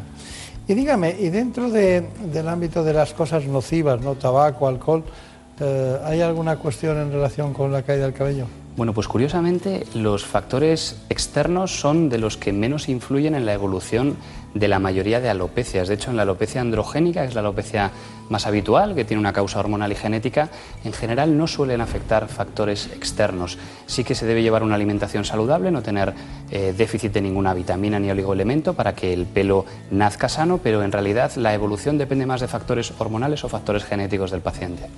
¿Usted si utilizara un champú para, para que alguien tuviera, propiciara menor caída del cabello, ¿Usted en alguna ocasión daría, además del champú, algún, algún fármaco, algunas pastillas? ¿Hay ya experiencia en ese sentido? Bueno, el champú yo siempre digo que el champú anticaída médicamente no existe. Eh, cuando existe un problema capilar y una pérdida de pelo, una alopecia, el tratamiento indicado es un tratamiento médico que para que penetre bien hasta la raíz folicular, que es donde se produce el fenómeno de alopecia, normalmente debe aplicarse o vía oral o vía tópica durante más tiempo, toda la noche, o en forma de microinyecciones. Pero en realidad el champú está en contacto con la piel escasos segundos y solamente tiene una función cosmética o bien tratar problemas a nivel de la piel del cuero cabelludo, pero no como un eh, elemento anticaída. Está bien.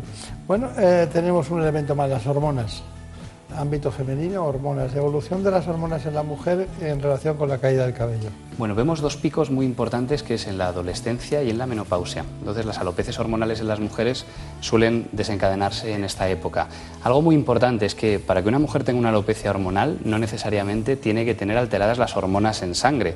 Puede tener las hormonas normales, pero que le hagan más efecto a nivel de la raíz, que ese pelo se vaya haciendo fino en algunas zonas, que vaya clareando la piel del cuero cabelludo y esto lo solemos ver en la adolescencia o en mujeres en la menopausia. También es muy importante en algunas mujeres que reciben fármacos que modulan las hormonas, como los que se utilizan después eh, de tratar el cáncer de mama, la hormonoterapia. También se produce un efecto de alopecia inducido por estos medicamentos.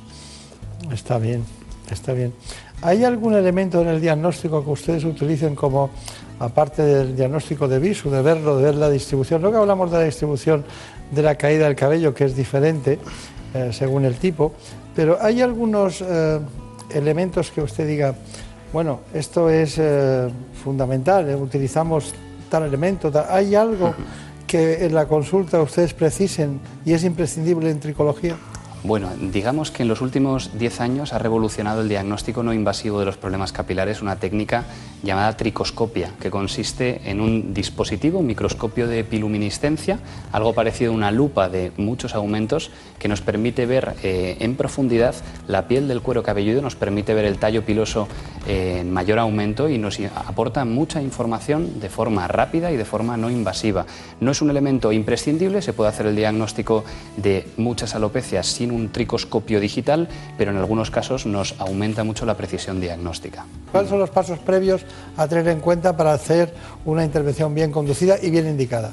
Bueno, sobre todo eh, saber que no todos los pacientes son candidatos a hacerse un trasplante capilar. Primero hay que ver si el tipo de alopecia es candidata y luego si el paciente en particular tiene buena materia prima en la zona donde extraemos el pelo para poder realizar el trasplante. Luego eh, es muy importante conocer que el trasplante capilar es una intervención quirúrgica en la que participa un equipo un cirujano eh, capilar, pero luego un equipo de técnicos capilares. Y ese equipo debe estar muy bien engranado y debe realizarse con los materiales adecuados para tener el, mejor resultado. A día de hoy vivimos épocas en las que existe afición por, eh, por irse a otros países a hacer trasplante capilar a unos precios muy bajos y es verdad que en la consulta, incluso del propio hospital, vemos pacientes todas las semanas que, que han venido de algunos de esos centros low cost con problemas y secuelas muy importantes. Entonces, insistir en la relevancia de que se trata de una intervención quirúrgica y que debe realizarse con los medios y los profesionales adecuados. Bien, eh, hemos hecho la intervención, la hemos hecho en el centro que dirige el doctor Pedro Jaén, el centro hematológico, pero eh, hemos terminado. ¿Qué hace usted? ¿Qué le indica a los pacientes? ¿Cuál es el procedimiento hasta que ya no tiene que volver? Bueno, el paciente, una vez que le realizamos el trasplante capilar, se puede marchar a su casa. Tiene que tener una serie de cuidados con los pelos que le hemos implantado en la zona receptora, evitar los golpes, los traumatismos, realizar unos lavados especiales durante una semana. Más o menos el paciente se reincorpora al trabajo a partir de los 10 días de la intervención y el pelo trasplantado es como una semilla, es la raíz folicular y a partir de los 5 o 6 meses va creciendo nuevamente de forma progresiva, de tal forma que cuando operamos a un paciente no comienza a mejorar su pelo hasta los 6 meses de la cirugía y de los 6 a los 12 meses va mejorando de forma progresiva. El resultado final de un trasplante suele verse aproximadamente al año de la intervención. Al año, muy bien. Bueno, pues está bien, hemos eh, aprendido mucho con este asunto, es eh, claro lo que ha contado, es muy conciso y es eh, lo más importante es la indicación quirúrgica y posteriormente el seguimiento, un año. Eh, bueno, eh, de estar toda la vida sin pelo a estar solo un año hasta que esté, eh, diríamos, bien implantado, me imagino que durante el tiempo muchas personas se preguntarán, ¿se me notará? ¿No se me notará? Sí, es verdad que la primera semana sí que se suele notar, se hincha la frente, se notan las costras, desde los 10 días en adelante no se nota absolutamente nada, pero sí que los pacientes tienen que tener en mente que el trasplante es una herramienta de tratamiento pero para su alopecia además deben recibir un tratamiento médico, porque el pelo que no se trasplanta, si no hacen un tratamiento médico, a la larga se va a perder, con lo cual hay que hacer tratamiento médico más trasplante capilar. Bueno, tenemos ya un momento importante, lo ha citado el doctor Bañó, es un asunto que está en relación con ese país que nos sugiere mucho la entrada en todo lo que es eh, el extremo oriente, ¿no? es la cuña que hay en la zona para que digamos, los todo lo que es el mundo soviético no llegue al mar, que es Turquía, ¿no? Es un sitio maravilloso para el turismo, pero también allí hay turismo médico y sanitario, en este caso el trasplante capilar. Cada vez más españoles viajan a Turquía para realizarse implantes capilares. Allí les cuesta la tercera parte que en nuestro país. Hay agencias que ofrecen ya paquetes con viaje, intervención e incluso visitas turísticas. Los trasplantes capilares son una intervención quirúrgica mínimamente invasiva que produce un resultado cosmético óptimo. Son cirugías que deben ser realizadas por profesionales con un equipo médico altamente cualificado, en unos medios determinados y con unos materiales de alta calidad. Están de moda los centros low cost, incluso hay determinados países, como puede ser Turquía, que el propio eh, Estado subvenciona los viajes de los pacientes y se han puesto de moda por posicionarse para ofrecer precios más competitivos. En Turquía hay profesionales de primer nivel, que son precisamente los que no son tan baratos y antes de someterse a una intervención quirúrgica en un centro low cost aconsejaría a los pacientes que miren muy bien las implicaciones negativas que puede tener en cuanto a secuelas, cicatrices en el cuero cabelludo que pueden ser irreversibles durante toda la vida. A pesar de ser un tratamiento estético, hay que ponerse en manos de profesionales cualificados. Además, tan importante como el trasplante en sí es el diagnóstico del paciente, el tratamiento médico y el seguimiento posterior a la intervención. Qué bien, qué bien, está bien. Bueno, eh, es lo que hay, ¿no? Es lo que hay. Hay que entender que prácticamente el, el 30% de personas que se someten al trasplante capilar son mujeres, aunque hemos visto la profusión de hombres. ¿Cómo ve la psicología de ambos dos en este asunto? Bueno, pues curiosamente las, las mujeres eh, es una tendencia ascendente el que se realicen cada vez más trasplantes capilares. Las mujeres suelen pasarlo peor durante el año hasta que les crece el pelo, pero sin embargo son mucho más resistentes al dolor o las molestias asociadas a los días posteriores a la intervención. Digamos que son más resistentes físicamente, pero les cuesta un poquito más la paciencia hasta conseguir ver el resultado final. Está bien. Bueno, dentro de los casos, hemos hablado de los eh, casos por eh, problemas hormonales, eh, los, distintos fármacos, que me ha llamado mucho la atención. Yo una aspirina cada día, bueno, se te puede caer el pelo. ¿no? Es un buen antiagregante, los antiagregantes plaquetarios son muy útiles, pero bueno, pues tienen esa influencia. Los anticoagulantes orales, me imagino que de última generación también. Eh, bueno, hay un, algún, los antidepresivos me encaja, hemos quedado que el alcohol no influye, los elementos externos no influyen, pero claro, hay un elemento que es inevitable en la vida de muchas personas que se sienten cansadas, tienen anemia, tienen vómitos, tienen náuseas, tienen un gran tratamiento sobre quimioterapia y acaban teniendo alopecia. En esos casos, en esos casos, ¿cómo, cómo actúan ustedes? Bueno, la quimioterapia, dependiendo del tipo de fármaco que se administre, eh, va a producir que se caiga el pelo o no, que se produzca una alopecia brusca, que al cabo de dos o tres semanas de recibir la quimioterapia, las pacientes suelen perder todo el pelo. Eh, en el caso particular del cáncer de mama, que es uno de los cánceres más frecuentes a día de hoy, la quimioterapia suele producir que se caiga el pelo. Una vez que cesa la quimioterapia, el pelo suele crecer en la mayoría de pacientes, no en todos, pero suele crecer en la mayoría de pacientes pero estos meses que están sin pelo supone una secuela eh, muy importante, un estigma muy importante que les hace sentirse especialmente enfermos de vista al entorno, al trabajo, a la sociedad. Entonces, hace poco eh, ha surgido una gran novedad, se aprobó por la FDA un dispositivo de enfriamiento del cuero cabelludo para que mientras administra la quimioterapia se ponga un dispositivo para que los vasos sanguíneos del cuero cabelludo se cierren y no llegue la quimioterapia al cuero cabelludo y por tanto no dañe al folículo. Y se ha demostrado que este sistema que se llama scalp cooling puede disminuir el riesgo de alopecia entre un 50 y un 70% en las pacientes que van a recibir quimioterapia. Realmente ha sido un tremendo avance, es muy reciente, pero yo estoy seguro que en los próximos años vamos a vivir un auge de esta técnica para mejorar al final la calidad de vida de las pacientes y los pacientes que reciben quimioterapia. No tiene fácil porque, claro, se cae ese cabello. Al final es una vasoconstricción para que, por el frío, ¿no?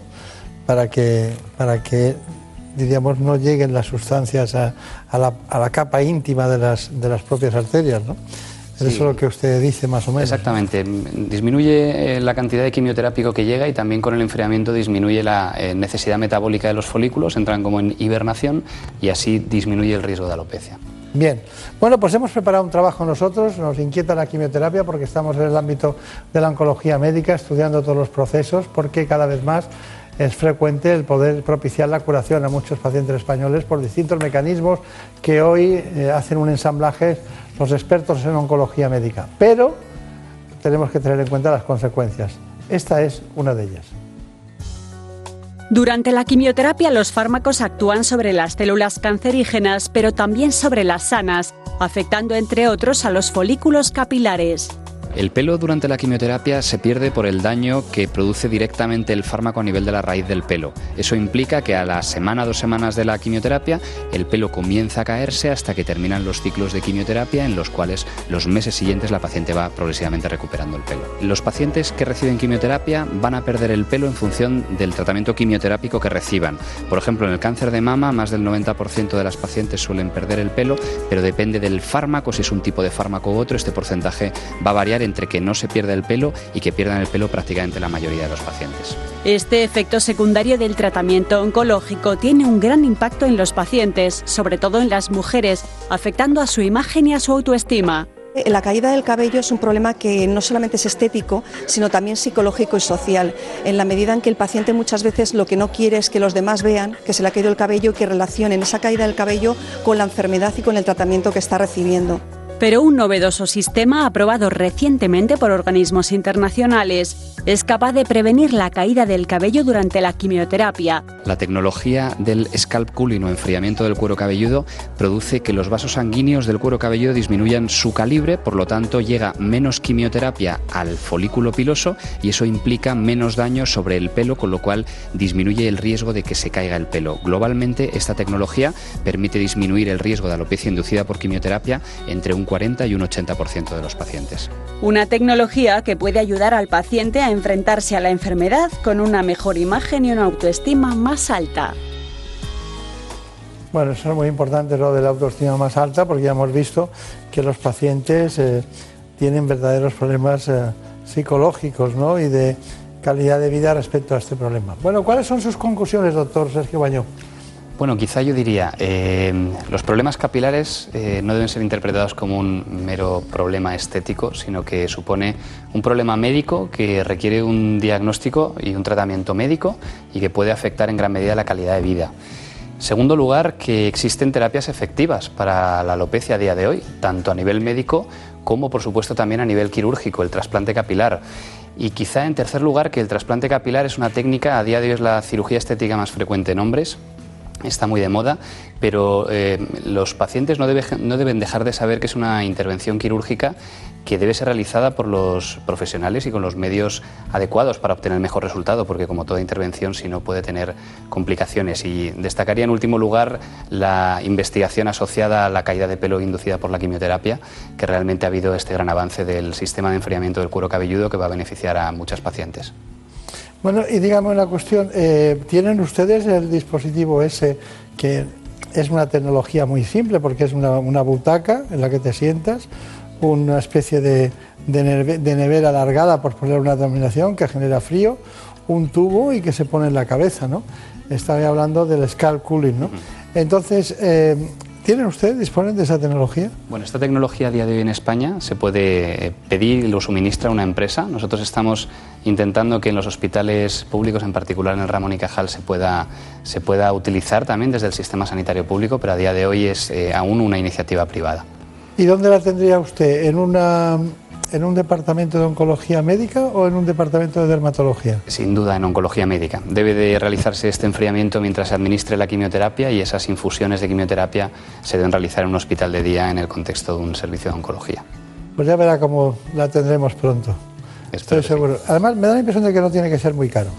No, no es demasiado una, caro. Porque es una tecnología muy simple, pero de grandes beneficios, que además no necesita medicación y probablemente simplemente algún tipo de, crema hidratante o algún, algún dispositivo de ese tipo.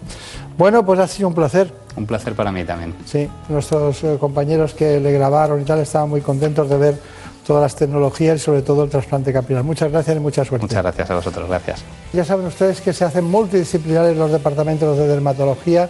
En este caso eh, hemos acudido a la clínica dermatológica multidisciplinar del doctor Pedro Jaén, en la que trabaja el doctor Sergio Bañó en el ámbito de la tricología. Bueno, pues muchísimas gracias. Que tengan mucha suerte y hasta pronto. En buenas manos. El programa de salud de Onda Cero. Dirige y presenta el doctor Bartolomé Beltrán. Las humedades causan graves problemas respiratorios, alergias y dolores musculares. No pongas en riesgo tu salud y acaba con ellas para siempre. Ponte en manos de Murprotec. Pide tu diagnóstico gratuito, personalizado sin compromiso y con una garantía de hasta 30 años. Contacta en el 930 1130 o en murprotec.es. Para tu tranquilidad, Murprotec. Garantía de calidad.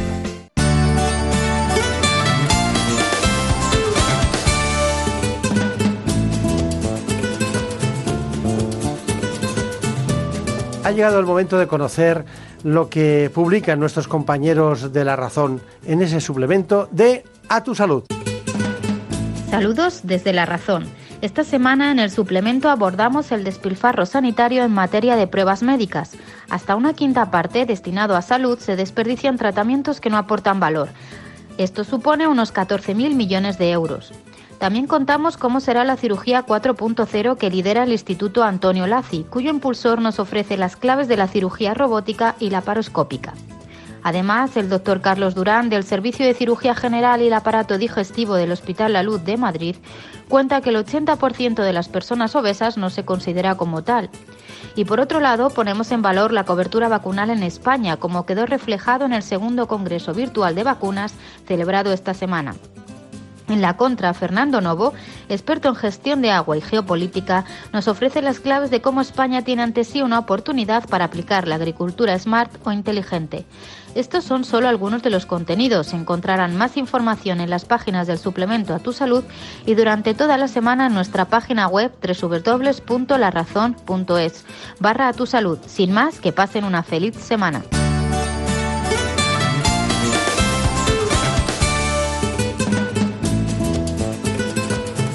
Ha llegado el momento más ilustrado en el ámbito del conocimiento de la sanidad y la salud pública en España. Viene de la mano del Global, Gaceta Médica. Si quieren ustedes estar bien de salud y además saber lo que pasa en el ámbito sanitario, tiene la palabra, se la damos en este instante, Santiago de Quiroga. Comenzamos con el repaso rápido de la actualidad sanitaria. Nos vamos a Andalucía, donde el nuevo consejero de Sanidad, Jesús Aguirre, fruto del nuevo gobierno de coalición entre el Partido Popular y Ciudadanos, es reclamado por el sector para que su primera medida sea la supresión de las subastas de medicamentos genéricos, de la que ya hemos hablado en multitud de ocasiones y que contaba con un amplio rechazo de pacientes, farmacia y el propio sector. Damos un salto a la política nacional y es que el reconocimiento de urgencias e infecciosas, nos cuenta Gaceta Médica, se congela unos meses. La Comisión de Recursos Humanos conoció el Real Decreto de Especialidades, que está en fase incipiente, pero parece que estamos todavía en unos comienzos después de la marcha atrás eh, que tuvo el Real Decreto de Troncalidad. ¿Y esto cómo afecta? Pues especialmente afecta al reto asistencial, ya que hay que desatascar algunas de las especialidades. El colapso de las urgencias, por ejemplo, o el auge de las infecciosas son problemas que evidentemente se solucionarían o tendrían una más fácil, un más fácil abordaje con las especialidades de urgencias y de infecciosas. Y si vamos a más allá, la OMS, la Organización Mundial de la Salud, recientemente situó a las enfermedades infecciosas en su punto de mira. Seis de las diez prioridades para 2019 de este organismo internacional tienen que ver con las infecciones. Y la pregunta es, ¿cómo estaremos mejor preparados para afrontar estos retos de las infecciones, las pandemias, las resistencias antimicrobianas, etcétera? con especialistas en infecciones o sin especialistas en infecciones. Como dice el presidente de la Sociedad Española de Infecciones, de Infecciosas, de la SEIMC, el doctor José Miguel Cisneros, no puede ser que los especialistas en infecciosas en estos momentos en España sean unos sin papeles. Nos vamos a el global, que nos cuenta que médicos y farmacéuticos se citan para hablar el mismo idioma. Y Gaceta Médica se hace eco, como no, de la reunión, el próximo congreso conjunto que van a tener médicos de atención primaria y eh, farmacéuticos de la CEFAC. Una gran iniciativa que demuestra que el trabajo en equipo es posible y es el día a día. Y nos vamos a la farmacia con el global. La ley de farmacia de Madrid, un referente en una actualización de lo que es la atención farmacéutica y el papel de la farmacia comunitaria, volverá en febrero al foco de la Asamblea Regional, una ley necesaria para consolidar el papel de la farmacia, que su aprobación depende, hay que decirlo, de que el Partido Ciudadanos decida finalmente su apoyo al gobierno que sustenta también en estos momentos en Madrid.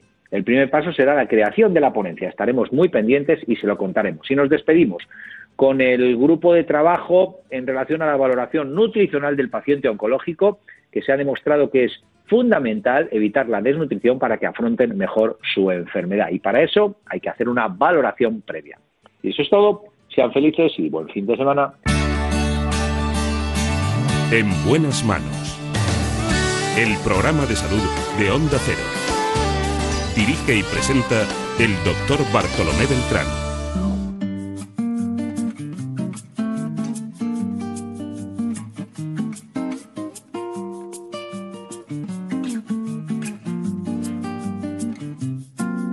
Prefiero no hacer caso a la cabeza. Me quedo con esos que ni se lo piensan. Prefiero a darlo por hecho, perder una apuesta. Prefiero olvidar a no haber querido caer en la trampa. En la trampa caen muchos hombres porque no quieren ir de la mano de un especialista en sexología. Poquito de nada. También lo pueden hacer los urólogos. Que más de lo mismo. Incluso los médicos de cabecera, los médicos de familia. Prefiero O al revés, médicos de familia, especialistas, todos ellos pueden tratar, iniciar el camino de cómo es o en qué consiste la alteración sexual que puedan padecer. Mil veces prefiero Hoy vamos a hablar de alteraciones sexuales. todos aquellos. Lo hacemos con la autora Ana Rosa Jurado. Nos preocupa la eyaculación precoz y es que ha salido un nuevo medicamento que es capaz de solucionar este problema. la luz apagada, dormir en el lado que da a la ventana. Prefiero un asiento volando que un as en la mano. Duerman donde duerman, en esta mañana queremos hablar de eyaculación precoz. Se llama disfunción sexual a cualquier dificultad que pueda haber durante el acto sexual. Las posibles causas de estas disfunciones son muchas y pueden ser debidas a problemas psicológicos o fisiológicos. Estos trastornos dificultan el desarrollo de una vida sexual plena, afectan a la salud integral del individuo, a su autoestima y a su relación de pareja. Estos problemas son frecuentes y se calcula que el 40% de los hombres y mujeres las pueden sufrir en algún momento de su vida. En cuanto a las mujeres, la tercera parte de ellas sufre alguna disfunción sexual. Los trastornos más habituales son la pérdida del deseo, los problemas en la excitación, la falta o disminución de la intensidad del orgasmo o el dolor en las relaciones. La vida sexual de la mujer puede alterarse especialmente durante la menopausia. En esta etapa, cerca de la mitad de las mujeres, el 45%, sufre alguna disfunción sexual. Entre los hombres los principales trastornos son la eyaculación precoz y la disfunción eréctil. Tanto en ellos como en ellas lo primero que se debe realizar es un buen diagnóstico y elegir el tratamiento dependiendo del tipo de disfunción y la causa que lo origina. Bueno, pues acaba de llegar concretamente la provincia de Málaga, trabaja en Marbella, en el Instituto Europeo de Sexología, que se encuentra en Marbella, porque ya saben ustedes que el conocimiento está donde están las personas que lo tienen, no, no todo está en Madrid y Barcelona. ¿no? Bueno, doctora, doctora Jurado, bueno, ya la conocí hace tiempo, pero ahora estuvimos hace poco en una reunión sobre la presentación de una nueva alternativa terapéutica a la eyaculación precoz. ¿no? Con motivo de eso dijimos, bueno, vamos a hacer un programa sobre su experiencia como sexóloga. ¿no? Bueno, pues eh, antes de pasar a las disfunciones sexuales, me gustaría saber cuál es el comportamiento general de las parejas y luego individualizado de hombres y mujeres respecto a su trabajo profesional, a una sexóloga. a la sexología. Bueno, el- las parejas suelen tener eh, conflictos que no solucionan o no intentan solucionar inmediatamente. Y, llegan, llegan a, tener una relación pues bastante tóxica y con bastantes problemas. Yo siempre les animo a que consulten cuanto antes, en cuanto empiezan a tener cualquier eh, disfunción sexual o empiezan a notar que hay algún problema, alguna diferencia, algo que no les cuadre en su actividad sexual y en sus encuentros sexuales, que consulten. Porque si no, van infiriendo una serie de, de ideas y, van, y al final pues empiezan a llevarse mal y a, tener problemas mayores. In- intentan evitar las relaciones sexuales para, para así evitar los problemas y, y ese no es normalmente el mejor camino. Claro. Pero claro, usted está muy bien, pero nadie, nadie se ha enterado, porque ¿de qué pareja hablamos?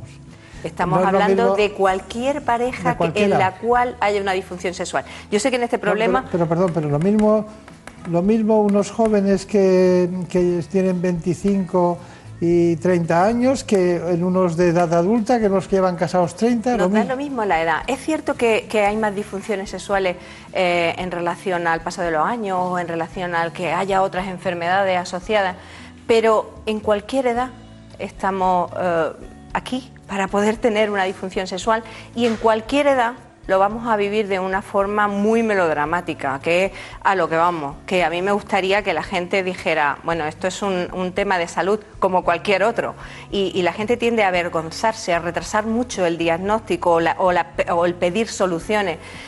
A nadie, nadie le da vergüenza tener una apendicitis, pero tener una disfunción eréctil le da mucha vergüenza. Y pasa igual en hombres que en mujeres pasa exactamente igual. Tal vez las mujeres tengan una capacidad de, de callarse y de sufrir el silencio que nos da un poco eh, nuestro rol de género, pero pasa lo mismo, se vive igual, con la misma angustia. Yo sé que en este, en este programa vamos a, a tratar disfunciones sexuales masculinas podríamos tratar las femeninas y hablando de disfunciones sexuales estamos hablando prácticamente de lo mismo en cuanto a la relación de pareja y en cuanto a cómo se afecta la vida. En este programa vamos a tratar lo que salga. Eso. En, principio, en principio estamos la disfunción eréctil efectivamente es masculina y, la, y concretamente la eyaculación precoz también. a la disfunción eréctil le debemos el empezar a hablar de salud sexual a, nivel de la población. Porque cuando empezaron a salir los fármacos para la disfunción eréctil ya se empezó a hablar en la medicina y a nivel poblacional y a nivel de todo de, disfunciones sexuales. Entonces poquito a poco vamos añadiendo algunas otras, pero la disfunción eréctil era nuestra disfunción estrella. Ya que lo dice, eh, una pareja bien conducida, estable, que eh, lo de con amor o sin amor, con amor. Eh, y ella de repente le duele mucho la cabeza. No estoy de broma. No, no. Tiene migraña. Y, es muy difícil eh, la relación por eso. Em, bueno, y, yo difícil, y difícil, perdone, y acabo enseguida, y es un caso clínico. Y difícil de solucionar esa migraña, hasta el punto de que se llega al votos y tampoco lo, lo soluciona. Eh, es difícil, ¿no? ¿Pero que le duele la cabeza como una excusa o que le duele la cabeza de verdad? No, yo no he hablado de excusa. Ah, vale. Como quiero hablar de muchas cosas en poco tiempo, perdóneme, pero vamos al, caso, al caso contrario, ¿no? Al caso contrario. Eh, el que él, pues, eh, no, no, tiene un problema de disfunción eréctil, tampoco tiene eyaculación precoz, pero no tienen relaciones. Eh, y ella no hace nada para tenerlas. Quiero decir, ¿que, van al sexólogo? Sí, las parejas de larga duración suelen tener ese pequeño conflicto. Se empiezan a llevar muy bien, eh, tienen una buena intimidad, una, son muy amigos, pero se olvidan de la erótica, se olvidan de conquistarse.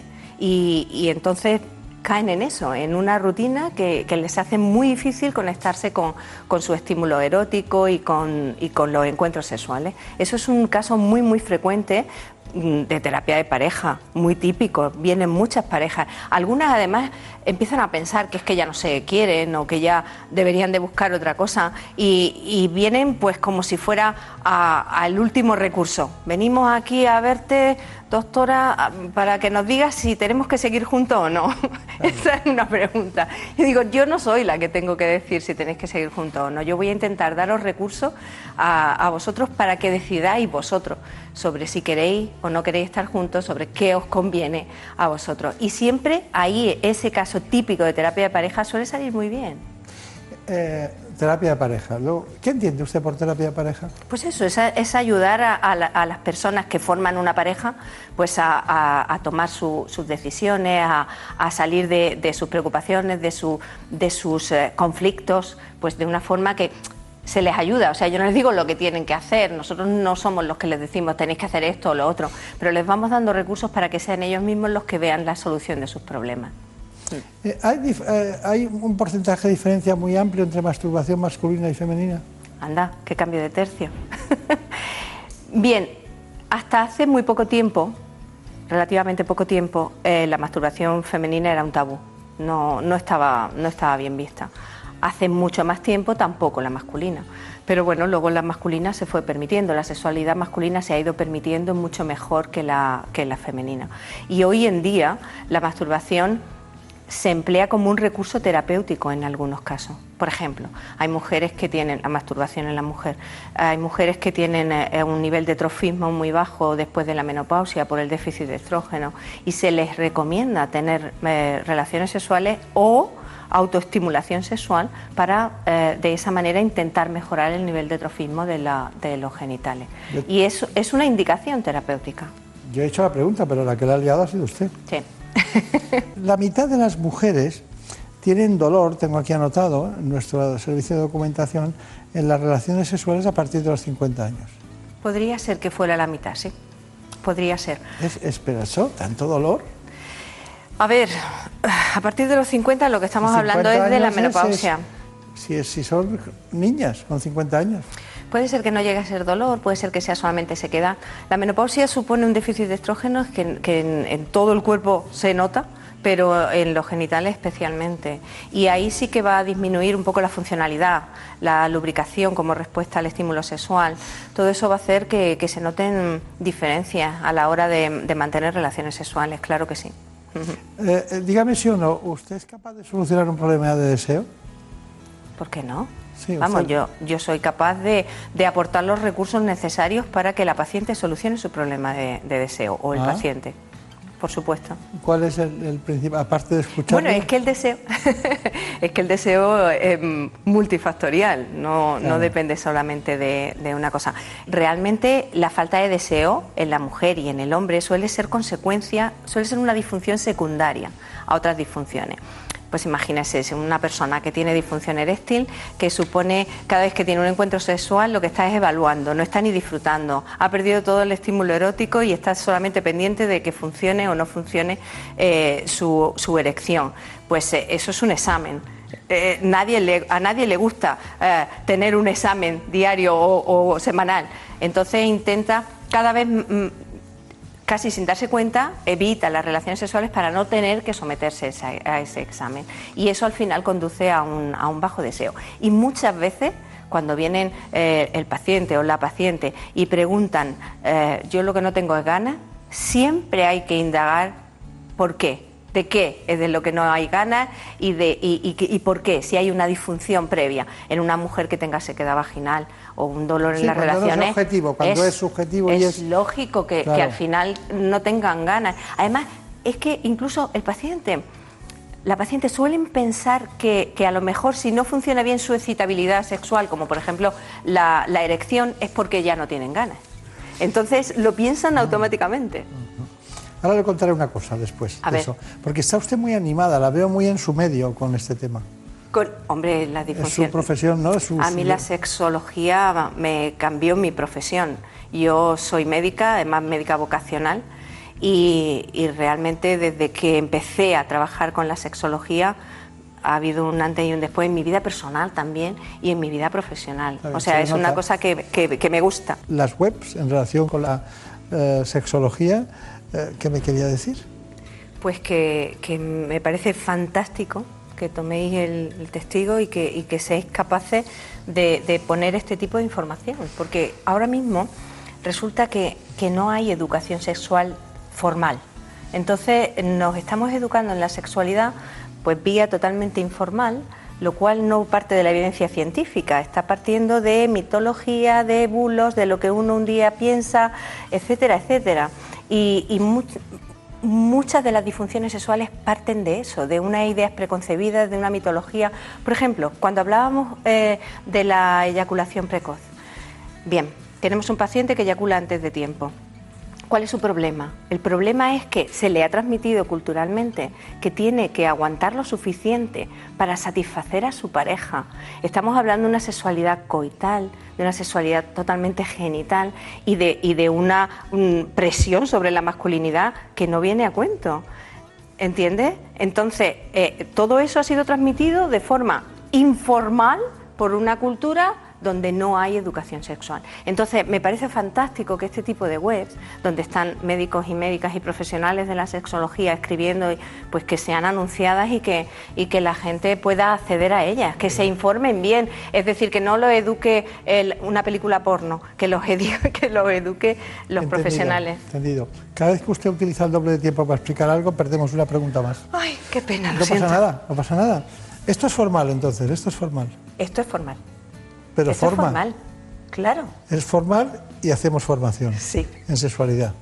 Efectivamente, y esa web es exactamente igual. Somos seres sexuados. Nacemos y morimos siendo seres sexuados y la sexualidad no debe limitarse a la época reproductiva de nuestra vida, ya que la sexualidad es algo fundamental para la autoestima de las personas, para mejorar la relación de las parejas y para elevar nuestra calidad de vida. Con la edad la sexualidad también cambia, se hace más relajada, menos exigente, las disfunciones ya no son un drama y se relativizan los cambios físicos, que no siempre son para peor. Por ejemplo, las mujeres eh, es posible que los cambios físicos, adelgazamiento de los tejidos, adelgazamiento de la piel, el que haya menos lubricación, pueda afectar a que eh, tengan eh, diferentes formas de, llegar a estar excitadas, diferentes formas de llegar a conseguir a, tener un orgasmo. En el caso de los hombres pasa prácticamente igual, pues todos los tejidos pueden cambiar desde el punto de vista de su aspecto y de su funcionalidad, entonces es más eh, difícil probablemente conseguir una erección o mantener una erección durante tiempo o incluso llegar a, tener un orgasmo. La práctica sexual a cualquier edad también aporta beneficios para la relación de las parejas y para el desarrollo y conservación de todos los órganos y tejidos que forman parte de la respuesta sexual. Una buena información médica ayuda a desdramatizar los cambios que inevitablemente llegan con la edad y a relativizar las dificultades que no deben ser excusa para renunciar a la actividad sexual. Bueno, eh, está bien está bien, la edad eh, la hemos tratado profusamente, pero usted está aquí hoy porque cuando la conocí, bueno, ya la conocía de antes, pero fue la presentación de que no había eh, presentaciones de productos de este tipo, ¿no? En general, ¿no? Para evitar la, eyaculación precoz. Aunque usted haya dicho eso, es verdad que también casi la inercia de, la vida es como un poco... Mm, el ámbito del alma y el ámbito del cuerpo. ¿no? El cuerpo está en, el coito ¿no? y el alma está en, en, una sexualidad de todo tipo que te puede llevar a que, a que el, coito sea mejor. ¿no? Mucho más variada. Sí, sí, sí, sí, y el erotismo y que el deseo sea bueno y todo eso. Bueno, doctora, eh, doctora Jurado, qué nombre más especial. Díganos, veredicto, ¿no? Veredicto. veredicto. ¿Cómo lo vive la pareja este asunto? Pues realmente no lo viven muy bien. Hay parejas que se adaptan bien, hay parejas que se adaptan, que no dramatizan el tema. También cuando, cuando tienen una amplia gama de, mm, actividades sexuales, no solamente el coito y no solamente el coito como forma de llegar a tener un orgasmo ella. Eh, en esas parejas, bueno, pues se pueden ir adaptando un poquito más, pero hay parejas en las que esto supone un problema al principio, eh, estamos hablando de parejas heterosexuales en este momento.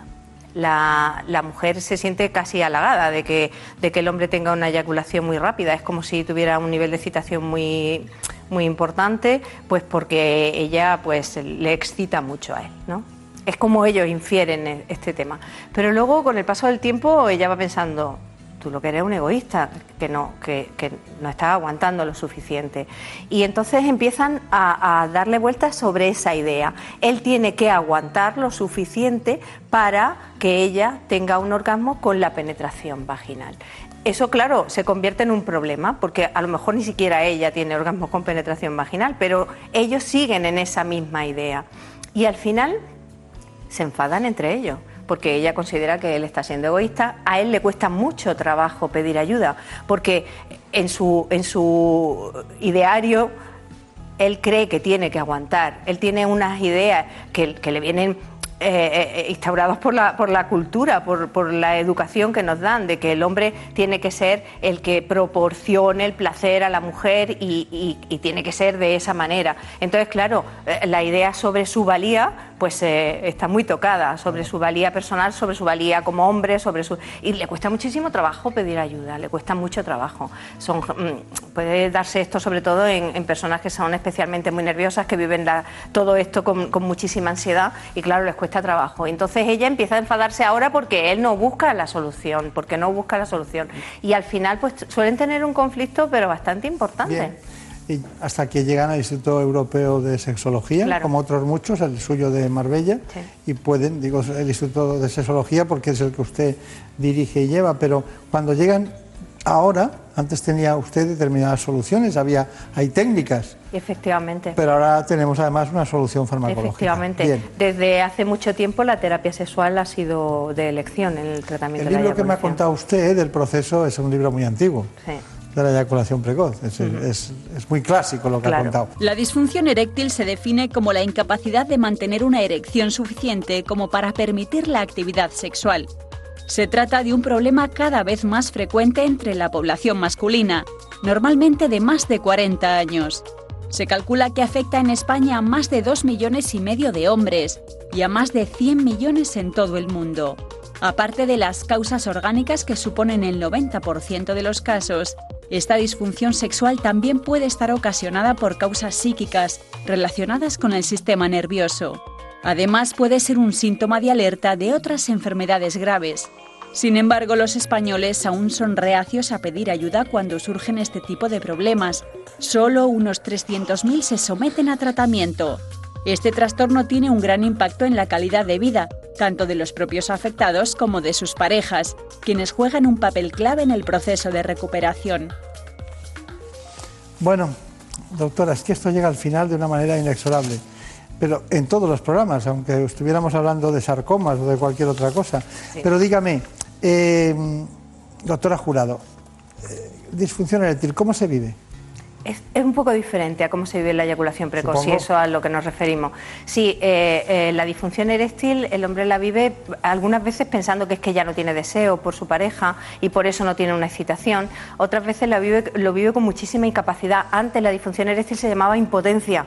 Imagine eh, cómo eso afecta a, la vivencia, de la, a la autoimagen, a la autoestima de, la persona. Y, y la mujer se siente también un poco culpable. Piensa que es que ya no le excita a su pareja. No cree que pueda ser un tema de una enfermedad o de una alteración vascular o algo de esto. Por eso yo siempre animo a la gente a que consulte al primer síntoma de disfunción, que consulte al médico. Muy bien. Una conclusión, una frase, por favor. Yo le puedo decir 20, pero dígame usted una. La educación sexual es fundamental para intentar prevenir muchas de las disfunciones sexuales, educación sexual eh, con un buen nivel de evidencia científica, evidentemente, y, que la gente no se avergüence, que por favor, que en cuanto tengan el primer síntoma, que acudan y pregunten a su médico o a su médica. Bien, ¿la sexualidad es personalidad? La sexualidad depende, por supuesto, cada uno somos, cada uno tenemos una sexualidad totalmente diferente y esto es lo bonito del tema. Bien, pues me quedo con lo bonito del tema porque todo lo que hemos hablado no era precisamente bonito, era médico, biológico, sociológico y terapéutico en muchas ocasiones. Bueno, eh, voy a decir a producción que la inviten inmediatamente para hablar de sexualidad femenina. Correcto. Solo sexualidad femenina. Correcto. Muchas gracias. Ya saben, estamos en todos los ámbitos con los mejores especialistas. En este caso, con la directora o una profesional del Instituto Europeo de Sexología de Marbella, la doctora Jurado. Muchas gracias y hasta pronto. En buenas manos. El programa de salud de Onda Cero. Dirige y presenta el doctor Bartolomé Beltrán. Por un beso tuyo, contigo me voy, no me lo pregunto. Nos vamos, damos las gracias a la doctora Rosa Jurado, al doctor Ricardo Cubedo, a la doctora María Dolores Lloret y al doctor Sergio Bañó. Hablamos de muchas cosas, pero recuerden que hay cuestiones muy importantes que deben solucionar. Si quieren ver este espacio por televisión, les espero a las 9 de la mañana en La Sexta. Programa ¿Qué me pasa, doctor?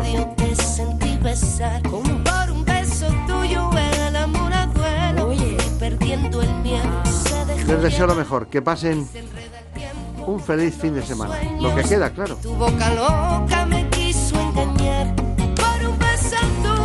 En la realización estuvo, ya les dije antes, Daniel Solís.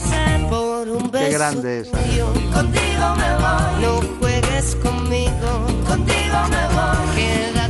Podría hacer cuatro programas como este, pero a la vez.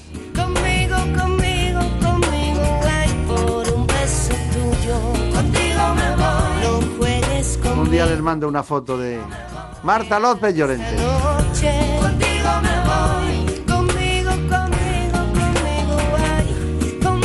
Muchas horas juntos. Ya saben que les aprecio a los dos muchísimo.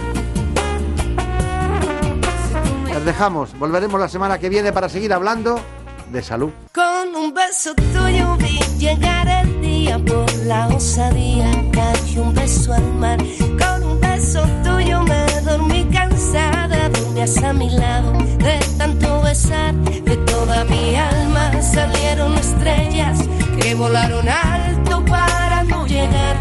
Por un beso tuyo me quedé en silencio, como me preguntas si quiero besar. Por un beso tuyo, contigo me voy. No me lo pregunto, contigo me voy. Que se me fue del alma, contigo me voy.